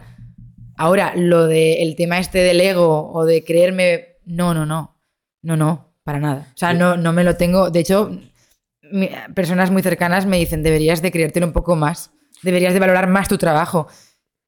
Creo que me queda ahí todavía trabajo, ¿eh? Si alguno de estos dos no te gustan, esa pared nos entra perfectamente. estamos Mira, ahí, por ejemplo, sí que tengo el valor de deciros no. El arte se paga y me pagáis, que he estado mucho Sí, tiempo ahí hombre, por frustrada. su- por supuestísimo Ahí sí que me sé por valorar. Isleña, te tenemos El que pasar una tiene que factura de una cosa, ¿vale? Sí, Luego ya. te la mandamos, ¿vale? Y esto de te pago con visibilidad, que esto pasa mucho, ya no hablo de pintores, hablo de, de- Sí. en todas las disciplinas. No, es que, y además es que te manipulan en el sentido de que te sale un proyecto que, que evidentemente es, vamos, que te viene súper bien, ¿no? Te, te ha Eh, pasado por lo que estamos en- viendo, ¿no? Vas a ¿Alguien- estar en el mejor sitio de tal. Y tú, jo, qué pasada, que voy a estar ahí. ¿Pero pagáis? No. Claro, es que tú al final caes. es una trampa. Caes porque tú quieres esa visibilidad, pero es que es caer muy bajo que, te, que no te puedan ofrecer nada más. El arte se tiene que pagar. También es ser, es, yo creo que por desgracia es una cosa con la que convives, si te dedicas a una disciplina creativa o artística, convives con que el mundo por desgracia ahora funciona así. Yo creo que la- el truco, o no lo sé, yo hablando desde la perspectiva de una persona que se dedica al ámbito creativo, pero fuera de la pintura, no sé cómo funcionará ahí. Bueno, pero con Yo las fotos te ha debido pasar mil veces, ¿no? Claro, que no te quieran con pagar las fotos, con los vídeos, pero yo creo que tienes que ser de decir, ok, el, el mundo funciona así, el sistema funciona así. Mm. Pues voy a tratar de explotar al máximo el sistema a mi beneficio.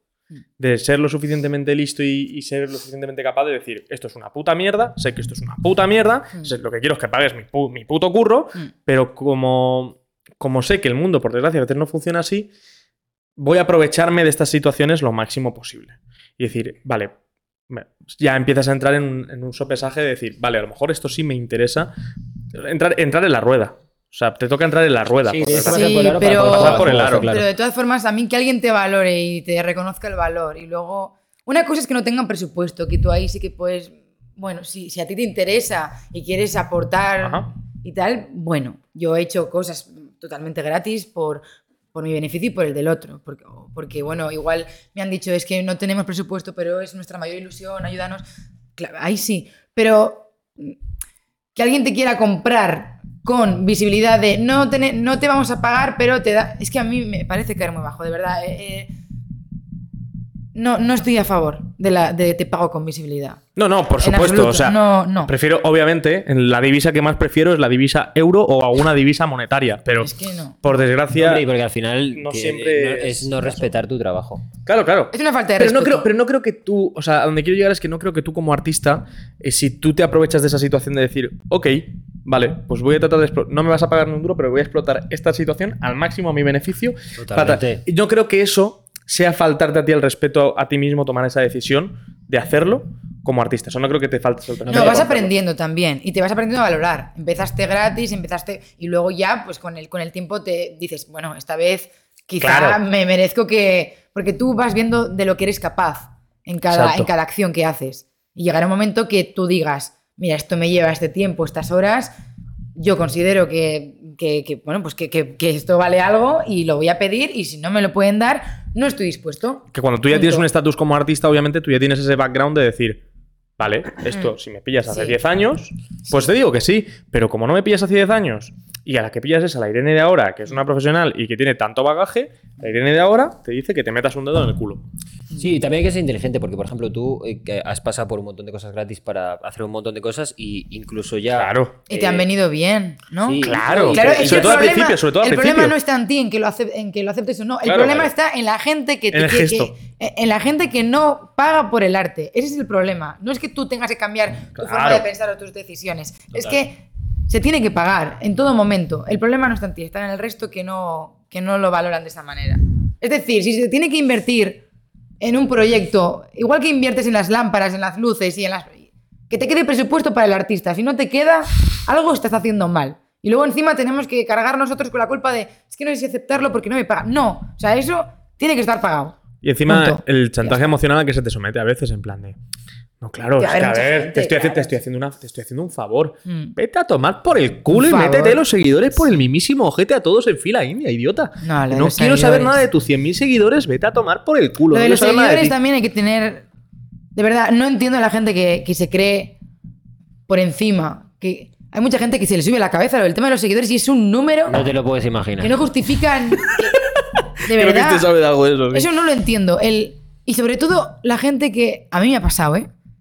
Te conocen y actúan normal. Ah, encantado, no sé qué. De repente mm, mira lo que hace esta chica, ven mi Instagram, me miran diferente, o sea, la mirada cambia totalmente y a mí no me gusta, me siento totalmente incómoda. No, a ver, que es que no lo, no lo consigo. A mí me toca mucho los cojones cuando alguien con ¿Por seguidores te conoce y no te saluda. O sea, saluda a todo el mundo de ese círculo y a ti, como no sabe quién eres, no te saluda. ¿Te podría decir una de nombres? ¿Podríamos decir una de nombres Me aquí quedaba a Pitido, ti. pitido, pi, pi, pi, pi, pi. Pero es que es un canteo y es como, ¿eres un normal? Sí. ¿O qué pasa? Y es como, A, sí, B, sí. C, por Pero supuesto. que es que mm, una persona con seguidores no es una persona de éxito. Una persona con- de éxito es una persona que es capaz de hablarle a sus no seguidores y a todo el mundo y comportarse de una forma eh, normal y, y educada. Es que la gente, de verdad, una persona con muchos seguidores da igual el alcance que tengas, es que no alcanzan ni, ni- Y ni un mira, a veces los seguidores, a veces, no siempre, conllevan un éxito profesional. Puede ser, pero el éxito profesional sin el éxito personal no vale nada. No, por supuesto. No me vale de nada que seas un experto profesional, que seas el mejor en tu ámbito, si luego te saco de ahí y te saco del, del- de el artista, del técnico, de lo que seas. Si te quito esa parte de ti y te dejo a ti como persona Mm, y no tienes un éxito personal, eres una mierda. Mm. Eres una mierda. Si no eres capaz de dirigirte bien a la gente, Sí, si no eres sí, capaz de si tratar a la tienes gente con educación, Pero es una mierda de persona, no tiene no tienes sentido. cimientos en los que basar tu, tu éxito profesional. Me suda la polla que seas el mejor fotógrafo, el mejor pintor, el mejor, el mejor ingeniero, el mejor arquitecto. Me da lo mismo. No vales nada. No vales nada porque no vales nada como persona. Hombre, totalmente. Es que al final. eh, Y de esos hay así, en todos ámbitos. Yo es que creo que nunca. No lo sé porque no, no lo he vivido, pero es que conociéndome, yo no creo que el día que, que llegue a tener muchísimos seguidores, o igual me quita la cuenta mañana, no lo sé, espero que no. No, no, no, pero, por favor. No, no, por favor. Pero no me veo actuando diferente o tratando a la gente de otra manera. Es que no. La cosa es hacerte a ti la misma pregunta y decir, si a mí el día de mañana yo dejo de ser quien soy profesionalmente, yo estoy contento con quien soy. Porque el tema está en que yo, por ejemplo, creo que te pasa a ti también, Mm. a mí me pasa mucho, que, que solo nos vemos a nosotros como profesionales. O sea, tú te ves a ti mismo como, como la persona que ejerce esta labor. Mm, Como porque es tu vida, porque tu trabajo es tu vida. Sí. Pero por desgracia, ¿vale? Dios no lo quiera nunca, el día de mañana a lo mejor tienes que parar de hacerlo. Por la edad o porque lo que Mm. sea. Porque a mí el día de mañana coge Álvaro, me cierra la puerta con, una, con la mano en medio y me quita un brazo y no puedo hacer más fotos. Ojalá. Ojalá. El... Y tengo que dejar de hacerlo. Yo estoy con... o sea, fuera del- de la tristeza que te supondría el hecho de no poder hacer lo que haces y lo que amas. Tú estás contento con cómo eres como persona. Eso es de verdad lo que te tienes que Eso es el sobre. mayor éxito. Ese es el éxito. Ese es el éxito, sí. Es que no, no es un número, es, es, una- es un sentimiento Sí. tuyo y, y de los demás hacia ti. ¿sabes? Yo tengo una pregunta en relación a lo que estábamos hablando antes, del tema de lo que hablabas de tu proceso creativo, de a la hora de haces una cosa y de repente te viene el demonio y te dice "Eh, esto no tenías que haberlo hecho y, lo quitas, lo, lo rompes, lo tiras, lo tiras, Sí. lo pintas. Eh, ¿Tú crees que alguno de tus mejores cuadros se ha ido por eso? No, ¿O no ha llegado a salir nunca? por Seguramente eso? se han ido. Hay una obra que se llama Todo Mal, que debajo hay como ocho intentos de cuadro. Ocho, no sé, cinco, cada día digo un número, pero sé que hay muchos porque es una capa detrás de otra que al final no me salió el cuadro y tuve que poner todo mal. Y es una obra que seguramente debajo mm, habría hecho unos cuadros maravillosos, pero me da igual, me encanta la obra, sí, me encanta el todo mal porque es real, es parte del proceso. Siempre que puedo me lo llevo a las exposiciones. Es un, un cuadro con mucho relieve porque tiene mucha capa y todo mal. Pesa 20 kilos el Mi cuadro. frustración. Y están ahí, están ahí. Los cuadros que pinté están ahí. Claro, o sea, realmente Sí, los y- tienes ahí dentro. Sí, y todo lo que, lo que he destruido está en, está en mi memoria. Es que me da igual. Es que. No sé, es de verdad, de lo- además de los, de los mejores cuadros para mí que he hecho. ¿No tienes sentimiento nunca de decir, joder, este cuadro si lo hubiese conseguido hacer como yo quería, si lo hubiese... Imagino que sí, ¿no? Sí, en ese momento es cuando destruyo. ¿Y, y cómo, ¿Y cómo gestionas a posteriori? No sé si a lo mejor a posteriori, o sea, si ese sentimiento se te prolonga en el tiempo o es solo una vez ya terminas la obra y una vez terminas la obra a lo mejor te olvidas más. Pero si en el tiempo se te prolonga la sensación de decir, de volver a pensar en un cuadro que digas tú, este lo mismo me habría gustado poder tenerlo. No pasa nada, hago otro. O sea, ese es Haces otro. Hago Nunca- otro, sí. Eh, la- mi frustración empieza cuando me autoexijo y me centro demasiado en una obra. Estoy todo el rato mirándola y nada me cuadra, de repente no me funciona nada porque, bueno, mi ansiedad me está diciendo una cosa por aquí, otra cosa por allá y al final estallo y destruyo y vuelvo a empezar y tardo muchísimo en, en crear algo nuevo. Y luego la presión de estoy tardando demasiado, que eso también es un problema. Eh, el rápido contenido de a día de hoy. que se ha convertido en. eh, eh, todo se ha convertido en una masa de gente que está constantemente subiendo novedad, novedad, novedad, novedad. Se te olvida lo anterior, es un. Que como no estés a la altura, jolín, que sientes que te quedas atrás. Es que y eso nos hace, pues, estar total, siempre en constancia. Y, y pasa una semana que no has subido nada y ya te sientes como si no hubieses hecho nada en dos meses. Y esto no puede ser, porque al final es que estamos esclavos de una red social. Hay que tener muchísimo cuidado con esto porque es que tenemos que vivir nosotros la- nuestra vida, no, no la, la aplicación tiene que dirigir cómo vivimos.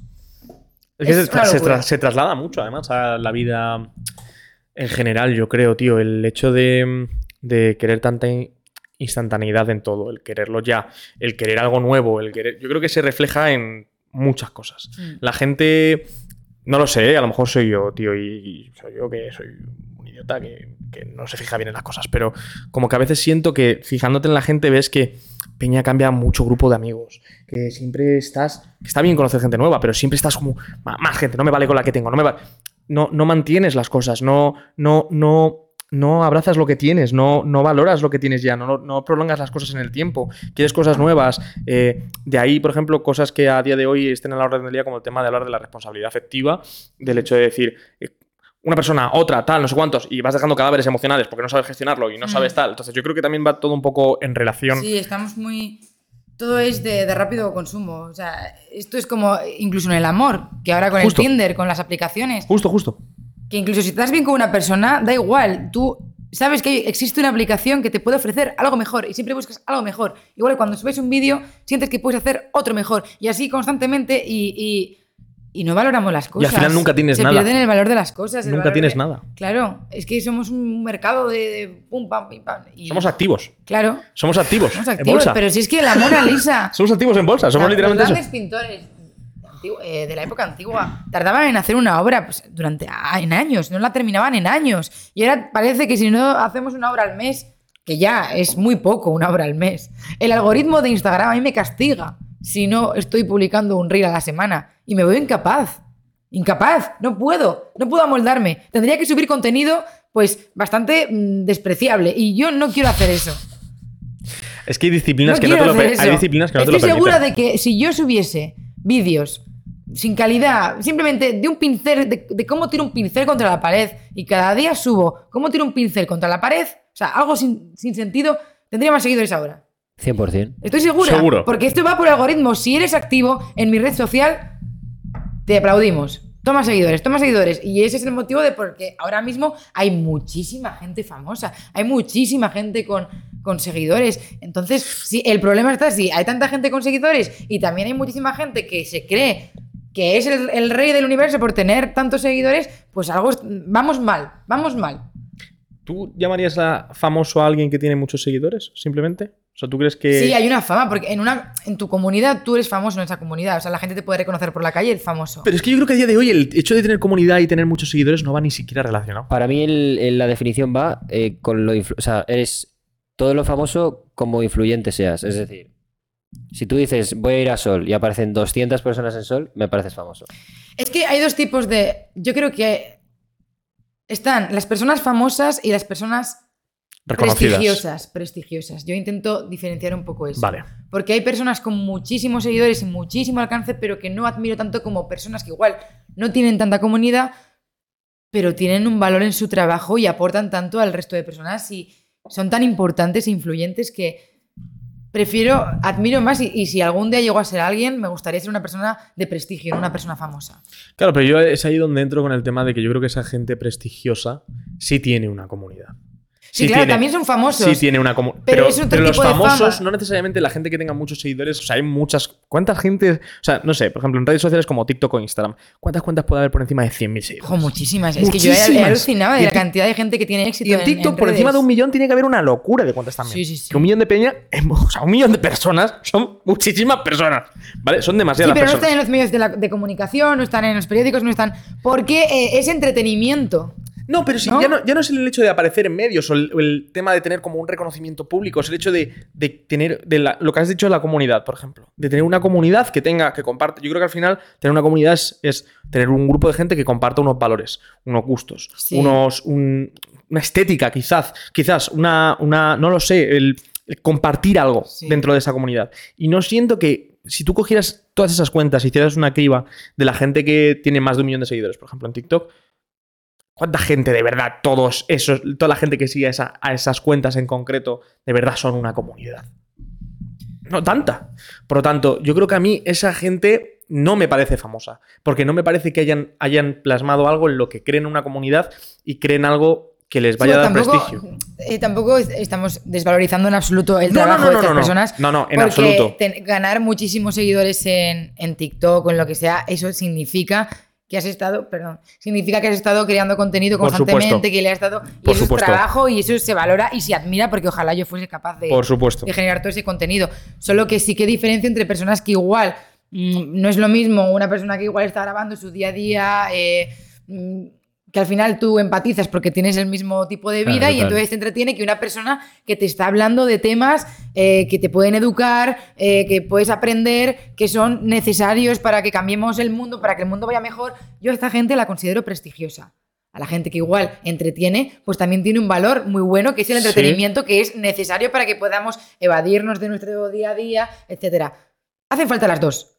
Y Sí, se valoran las dos. Pero son distintas, Pero y, son hay que, y hay que distintas. ser conscientes de las diferencias que claro, son. O sea, eso. hay cuentas, por ejemplo, yo hay una que consumo por morbo. Y, y no estoy orgulloso de decirlo porque además es, es, es asqueroso. Porque lo veo y de- termino de ver cuatro TikToks de eso y digo, es que es una mierda lo que acabo de ver, pero me lo he comido con patatas. Es una cuenta, tío, Sí. estadounidense que lo que Pero hace es. Es un tío que, que él recopila y comenta eh, vídeos de internet de, de gente pillándose las infidelidades con su pareja.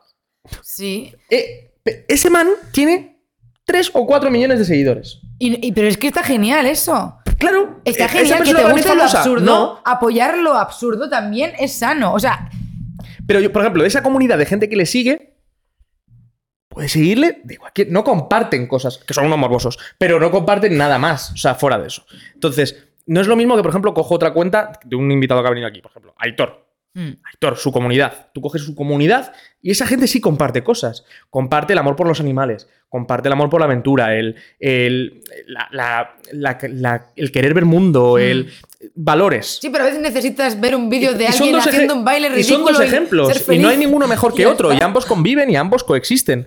Pero, pero son distintos. Yo el entretenimiento súper banal, como tú dices, eh, me sirve mazo de detox. eh. En plan, A mí me encanta. me siento y digo, no quiero Es saber nuestro ni una Sálvame. sola cosa más. Es, es nuestro sálvame. Yo quería cambiar un poquito el tercio. eh, ¿En qué momento, porque dices que has, corriges cuadros constantemente, te equivocas, ¿en qué momento está un cuadro terminado para ti? Es una sensación inexplicable. O sea, tú llegas y dices, Es inexplicable. Yo termino una obra y si no siento eso que ya lo conozco, que es un. Es que no, no sé definirlo. Es un clic, una, una, una sensación que pienso, ya está. Si no lo siento, algo no va bien. Tengo que volver a empezar de nuevo, tengo que hacer otro, tengo que volver a darle vueltas. En el momento en el que yo digo, está, pues es el momento en el que he terminado un nuevo cuadro y estoy súper orgullosa de mí misma. Esa sensación es lo que, por lo que me merece la pena seguir luchando. ¿qué haces cuando este- terminas un cuadro? Me bebo una botella de vino. Preparo, no, mira, cuando termino un cuadro, me quedo mirándolo un buen rato, evidentemente dejo mi, me dejo un tiempo a solas con mi obra y me agradezco haberlo conseguido, que eso Qué es muy importante, cada vez que consigues algo, agradecerte las cosas que, que has alcanzado. Bueno, eh, una vez que me he dado las gracias y me siento bien, que es precioso, se me olvida todo lo malo, todo el proceso, toda la derrota se, vamos, desaparecen y solo se quedan mis ganas de, de mostrarlo al resto. Entonces lo que hago es eh, preparar una publicación, hacerle un montón de fotos y que los demás me puedan dar la razón en que es un buen cuadro. Tengo miedo porque quizá no me ha pasado, pero eh, imagínate el día que termine una obra y la gente no reaccione y diga, uff, y que no tenga ningún comentario positivo. Seguramente le- no mantendría mi, mi, mi orgullo de lo hecho bien. Si los demás me dicen que está mal, ¿No crees que con- creo no, que me afectaría bastante. no Sí, te por eso, conformarías por con eso os tu- digo que no me lo tengo tan creído. no te conformarías con tu visión de decir está bien hecho y está bien terminado? ¿No te conformarías con eso? Depende. Si hay dos que a los que no les gusta, pensaría, "Bah, bueno, no lo entenderán.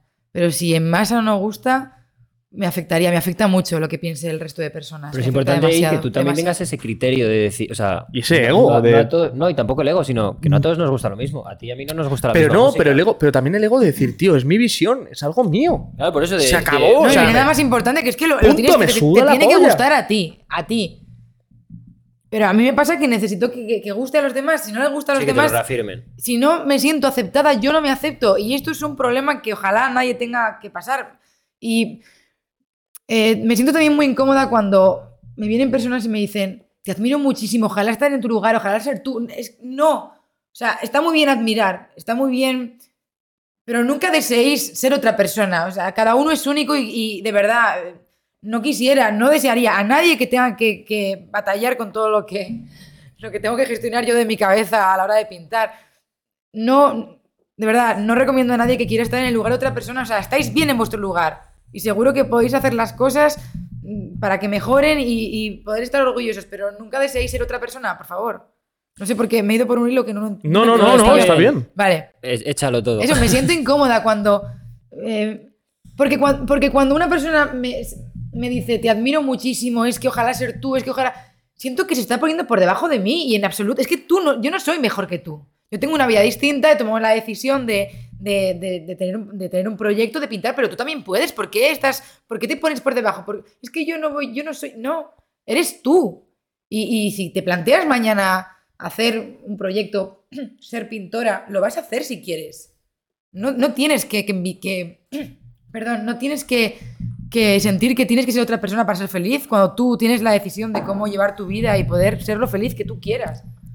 Pero ¿no? siempre hay algo, o sea, siempre al final somos humanos, siempre buscas algo más, siempre buscas identificarte con aquella Sí. persona que ha hecho aquello que tú no has podido, no te has atrevido, no has o Mm. no se te ha permitido, o siempre buscas eso que tú querías, siempre siempre. Mm. Y yo creo que incluso hasta tú misma, a lo mejor no el ponerte en la situación de decir, quiero ser esa persona, pero sí quiero la situación que vive esta persona, o sí quiero Sí. algo que esta persona está viviendo. Sí, yo creo que es... Pero es el primer paso, es muy bonito. Querer ver a una persona y decir, hijo, yo quiero ser esa persona.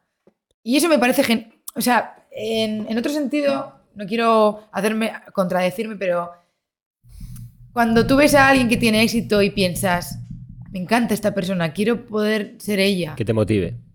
tú te nace algo en- y, y- y llega el momento en el que te pones a hacer cosas para porque te ha inspirado. O sea, eso es buenísimo, inspirarte de otros. Decir, esta persona ha llegado lejos, yo también puedo.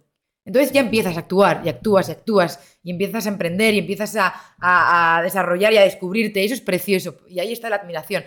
Luego hay otra palabra que se llama envidia, que yo he aprendido mucho a diferenciarla. Una cosa es la admiración y, lo- y otra la envidia. Hay personas que cuando ven a alguien que tiene éxito y que ha alcanzado un montón de metas, en vez de admirarlo y pensar, creo que yo también puedo llegar a hacer lo que ha hecho esta persona, creo que voy a empezar a luchar, voy a inspirarme, siente que no puede alcanzarlo de ninguna de las maneras porque no tiene confianza en sí mismo y lo detesta.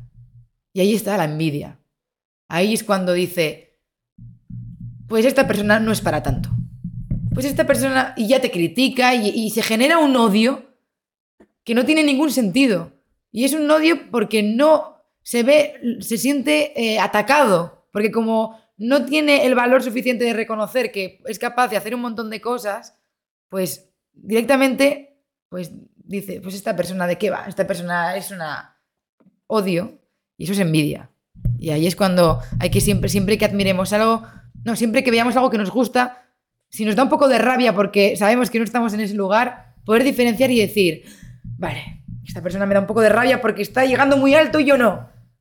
Pero ¿por qué no en vez de criticar a esa persona? ¿Por qué no en vez de generar odio, me genero cosas positivas y pienso, creo que yo también soy capaz de llegar tan lejos? Voy a ponerme a actuar, voy a admirar a esa persona, voy a ser una mejor versión de mí mismo, de mí misma.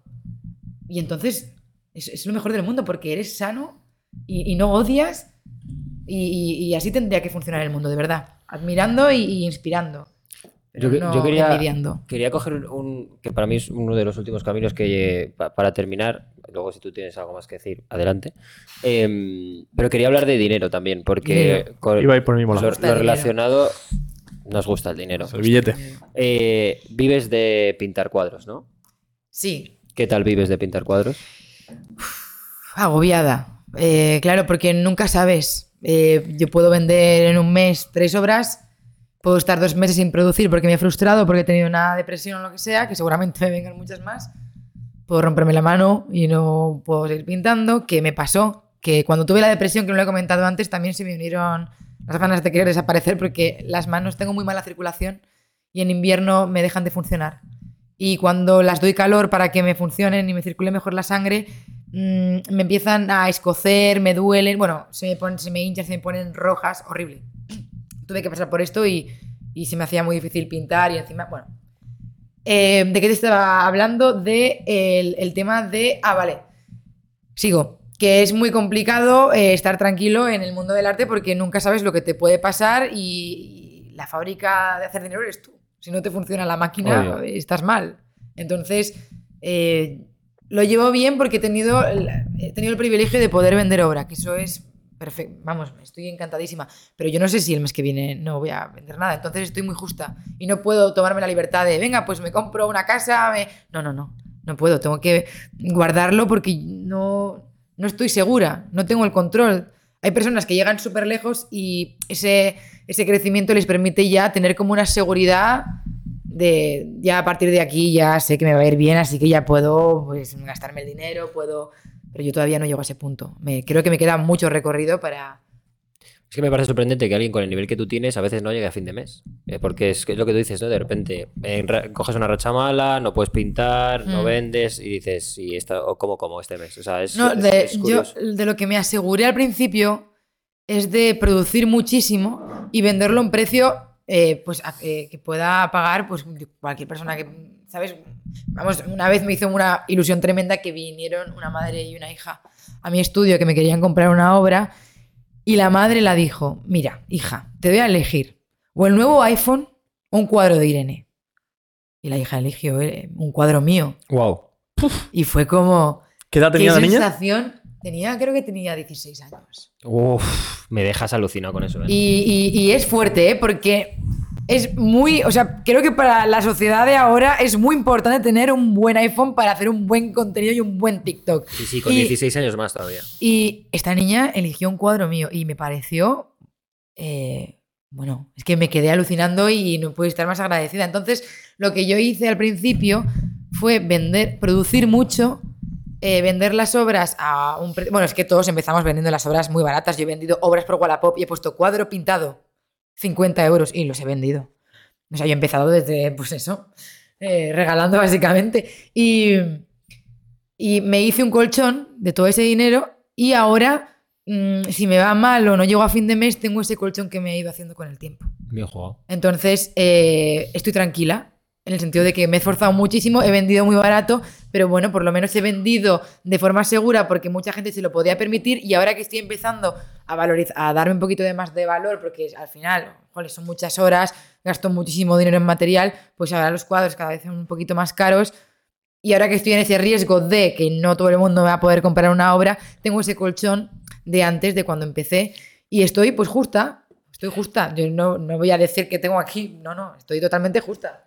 Bueno, pero si el día de mañana, que no lo creo, porque yo, a mi parecer, tu, tu obra merece la pena y yo creo que la gente lo, lo entiende así y que y, y va a seguir así, ¿no? En este precio. Pero si el día de mañana, por lo que sea, tuvieras que no dar un paso atrás, sino volver a lo mejor a ese momento de, de producir más eh, valiendo menos, siempre puedes diversificar. Y Sí, decir, puedo hacerlo. El problema está en obras que. más pequeñas o de otro no, estilo. pero el problema, una vez que subes no puedes bajar. ¿No? No, tú puedes subir pero bajar nunca.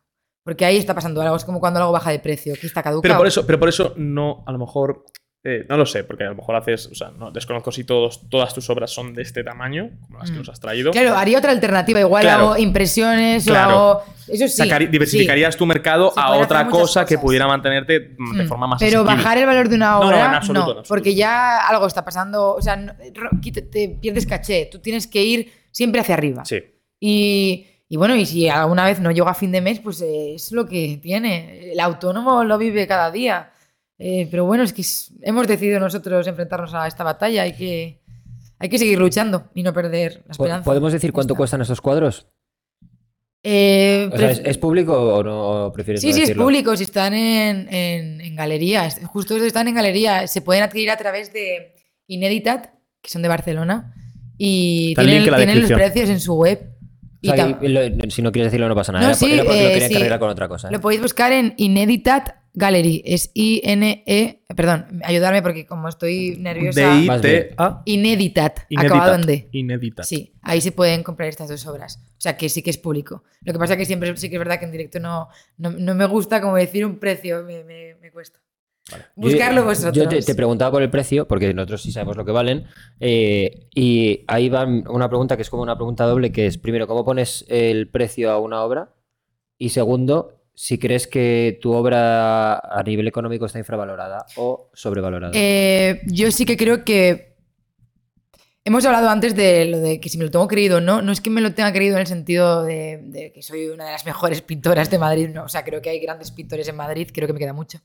Eh, pero sí que valoro mi tiempo y, y todo lo mal que lo paso cuando, cuando produzco. Y si tuviese que darle un precio, les daría un precio mucho más alto por todo lo que me ha costado, porque me cuestan muchísimo hacerlos.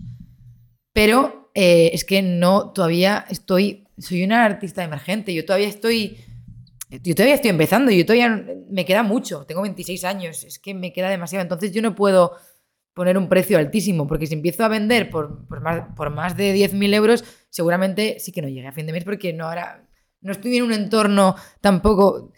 Te tienes que mover hasta llegar a un punto en el que llegues a muchas personas del mundo del arte que, es- que sepan que tienes un reconocimiento y apuesten por ti y paguen esa cantidad por ti. Pero si no tienes un reconocimiento o un caché dentro del mundo del arte, es muy complicado encontrarse a alguien que vaya a invertir tanto en ti si no les has dado un nivel de confianza. Tienes que aparecer en revistas, en periódicos, en cultura. Tienes que ser para que alguien diga, vale, pues entonces sí que invierto en mi dinero. Pero si eres una persona que todavía no ha llegado a muchas partes, mm, tienes que empezar barato, claro, porque si no, no puedes ir creciendo poco a poco. ¿Y cómo le pones el precio a un cuadro de estos? O sea, ¿pones a todos por tamaño? Esto o- sí, por tamaño y un poquito en base a por, por cómo vendía antes. Yo siempre he vendido, siempre por más de 100 euros y hasta hace dos años vendía hasta 900, por ejemplo, los más grandes eran 900. Bueno, pues a medida que, que va pasando el tiempo, pues ya eh, voy subiendo un poquito, un poquito, un poquito sin pasarme porque todavía no ha pasado tanto tiempo. Y a medida que veo que en el momento en el que yo me sienta muy segura, vea que, vea que estoy vendiendo y que hay mucha gente que está dispuesta a, a- a invertir ese dinero en mi obra, pues será el momento en el que diga, vale, pues creo que puedo subirlo un poquito más por lo- y así hasta, pues hasta tener un yate. Que no, eso no, pero- Estaría bien, O dos, o dos. Yo tengo una, por mi parte, a lo mejor una última pregunta. Yo estoy, yo estoy feliz ya. Eh, teniendo en cuenta lo súper introspectiva que eres, que ya hemos hablado, y lo súper analítica que eres con todo y demás, no lo sé si tú te pones mucho en la posición de, eh, de qué va a ser de tu carrera en el futuro, o lo piensas mucho, pero sí me gustaría que cerráramos el podcast con, con tu reflexión de dónde crees o dónde te gustaría ver tu carrera Mm. y a ti como persona, porque ambas están muy vinculadas, eh, dentro del- de un año. Es decir, cogemos en Sí. mayo del año que viene, te cogemos, te volvemos a pillar, te vuelves a venir aquí y, y cómo querrías verte. Sana, sana. Eh, es que el tema de a dónde quiero llegar, cuál es mi sueño, estoy luchando. eh, es que, ¿qué es el éxito? Porque. yo- a ver, ¿cómo, cómo, cómo te lo explico? Eh, hay personas que me preguntan, ¿cómo puedo hacer eh, para poder ll- llegar a vivir del arte como tú? ¿Qué tengo que hacer? Yo no me permito decir a esas personas, no sé si, me- si- igual, igual me estoy, estoy empezando esta conversación con otro hilo, pero No, no, Vale. está bien. cuando una persona me pregunta, ¿qué puedo hacer para, para vivir del arte? Para llegar al punto en el que estás tú. A mí no se me ocurre decir, yo no quiero transmitir el mensaje de lucha por lo que quieres porque lo vas a conseguir, porque hay muchas veces en la vida que no vas a conseguir las cosas y esto es así. No puedes prometer a todo el mundo la idealización de si luchas, lo tienes. Es mentira. Si te esfuerzas, recompensa. Evidentemente, tú tienes la decisión de, de- de empezar un camino en el que te vas a encontrar un montón de, de dificultades y tú luego ya verás si vas obteniendo recompensas o no. A lo que me refiero es que yo no me pongo metas, en el sentido de quiero ser eh, dentro de tres años, dentro de un año, la mejor pintora, porque seguramente no llegue a serlo, no, no, no quiero ser, no me gusta ponerme metas porque no sé lo que va a pasar. Lo único que por lo que sueño es por alcanzar objetivos y por ver hasta dónde puedo llegar, por sentir que estoy cada vez que pasa el tiempo dando un paso hacia adelante. Eso para mí es el éxito. Y si me quiero proponer algo, soy consciente y acepto que a veces no lo voy a conseguir. Y en ese momento no lo consigo, pero no es, una- no es un fracaso, también es un éxito, porque en el momento en el que tú eres consciente de tu lucha y te das las gracias por haber luchado y sabes lo que te ha esforzado, eso también es un éxito. Y a veces ese fracaso te lleva a otro camino. Claro, y, es- y de ese fracaso aprendes y entonces tomas otra decisión o te propones otra cosa o lo que sea. Pero cuando tú fracasas y no consigues algo, también estás teniendo éxito porque estás aprendiendo y sabes por dónde tienes que moverte para la próxima. Tienes que agradecerte todo el tiempo. Ese es el mayor éxito en la vida, agradecerte y sentir que vas en una dirección y que puedes ir en la dirección equivocada, pero en el momento en el que te equivoques, la vida te lo va a decir. Este no es el camino, no es por aquí. Vale, pues date las gracias porque has llegado hasta aquí para darte cuenta y ahora vas a emprender otro camino y vas a lograr todo lo que, te, lo que tú quieras y, y lo lograrás o no. Pero da igual porque tú siempre vas hacia adelante, tú vas a seguir avanzando. Eso Me es. parece una respuesta Entonces. ¿cómo me veo dentro de un año? Sí. No lo sé. Pero espero que Pero espero que dando pasos espero que adelante. dando pasos hacia adelante. A- a y, mí- y por eso no me propongo nada. Y bueno, me voy a proponer ser, yo qué sé, ¿qué me puedo proponer? Pues no lo sé, vender muchísimo. Bueno, pues igual no vendo, una- no vendo nada. Pero a lo Pero me mejor vende, más caro. A lo me mejor. agradeceré porque diré, bueno, pues entonces tengo que hacer otra cosa o lo que sea. Así que... A mí la respuesta sana me ha encantado. Sí. Te lo digo de verdad, sinceramente. Es que tampoco, o sea, es lo que más importa. Sí. Y con esto, eh, quería preguntarte a quién te gustaría que trajésemos al podcast. Aquí. A mí en un futuro. Me voy a proponer venir a este podcast en un futuro. De nuevo, repetir aquí. No, no nos lo ha dicho nadie, podrías decir. A ver, eso te lo puedes dar por garantizado. A mí me gustaría que volvieras. Pero, ya para contaros otra cosa, para contaros que no estoy deprimida, Sí, que estoy que en un psiquiátrico. Que estás de puta madre, que tienes tu yate y estás así todo el día con botella de champán. Ojalá, todo ¿eh? O para que nos hayamos podido co- permitirnos comprarte un cuadro y que nos lo traigas O para dos. Vale. juntos. O dos. Sería increíble. Sería mágico. Eh, ¿A quién podríais traer? Jo, es que me, me gusta muchísimo nombrar a personas, porque siento que cada vez que nombro estoy teniendo un favoritismo y, y como que estoy dejando de lado a no, otras no personas. preocupes que el resto se jodan. Eres- Sí, tienes un favorito. Aquí no, puede venir todo el mundo, esto es elitista. Y no puede entrar todo el mundo. Jo, es que admiro a muchas personas, no lo sé. No, no sé decir, me, me, me ponéis en un aprieto porque no. Uno que te gustase escuchar su historia. Ah, No, no tienes Oye, pero ¿qué pasa? ¿No No tenéis, ni por qué conocerlo. ¿No tenéis personalidad vosotros, que es vuestro podcast? A mí no me. A mí, yo llevo aquí Es hablando. que os utilizamos para fichar a Peña Nueva. Ya, claro, pues seguramente. Pero yo llevo aquí hablando una hora de mi de- de- o dos de mi depresión tal, y que encima quieres que te solucione a quién traes. Sí, sí, sí. Esto es abuso. No, no, no. Pasa. No, no es así. Es para que luego tú en un futuro te puedas meter y decir, anda, mira, voy a escuchar ese podcast que me, me apetece mucho escuchar. ¿Sabes lo que pasa? Que es que cuando yo escucho podcast, que escucho muchísimos cuando pinto, porque Pero no, no es. Eh, esto, de verdad, cuando tú escuchas música mientras produces, sientes. ¿Y qué pasa cuando sientes que estás contigo? Y yo que tengo un montón de demonios en mi cabeza que no paran y no paran, necesito escuchar una conversación de tres personas o de dos y me siento libre porque, estamos, me están, porque son otras personas que se, meten en mi cabeza y, con- y luchan contra esos demonios. Entonces, a, día de hoy estoy siempre escuchando podcast. Y no necesariamente, o sea, y cada vez que escucho uno, no busco un nombre, eh, un podcast con no sé quién, y le doy directamente. O sea, no hay nada mejor que conocer a personas nuevas. Así que si la próxima persona que traéis aquí no la conozco porque no os he dicho a nadie, me encantará porque la voy a escuchar igual y la conoceré. Así que eh, mucho ánimo en encontrar a la próxima persona. Hala, aponte a currar, que eso es Vamos tu curro, ahí. chaval. Que yo bastante tengo con editar los clips, totito. Hala. Muchas gracias por, Gracias. por haber venido, muchas gracias por haberte abierto como te has Tienes- abierto. Tienes un, tienes un moco ahí, ¿eh? Tengo dos. No, tengo dos. ahí, ¿eh? ¿Tienes uno? Tienes un moco toma, ahí. Toma. Qué puto. Eh, gracias, muchas gracias por venir. Gracias por venir, Ha gracias por abrirte. un inmenso placer. Ha sido Gracias a genial. vosotros. Eh, gracias a vosotros por haberlo visto. Que consigáis cosas bonitas. Y nos Esperemos vamos al que si sí. no las cine. conseguís, Y va a venir al cine. Al Y final viene al cine. Y viene al puto cine. Vida social. Vida social, muy bien. Hala. Adiós, nos vemos el próximo domingo. Acordaos que ahora son los domingos, los jueves son la pecera. Hasta luego.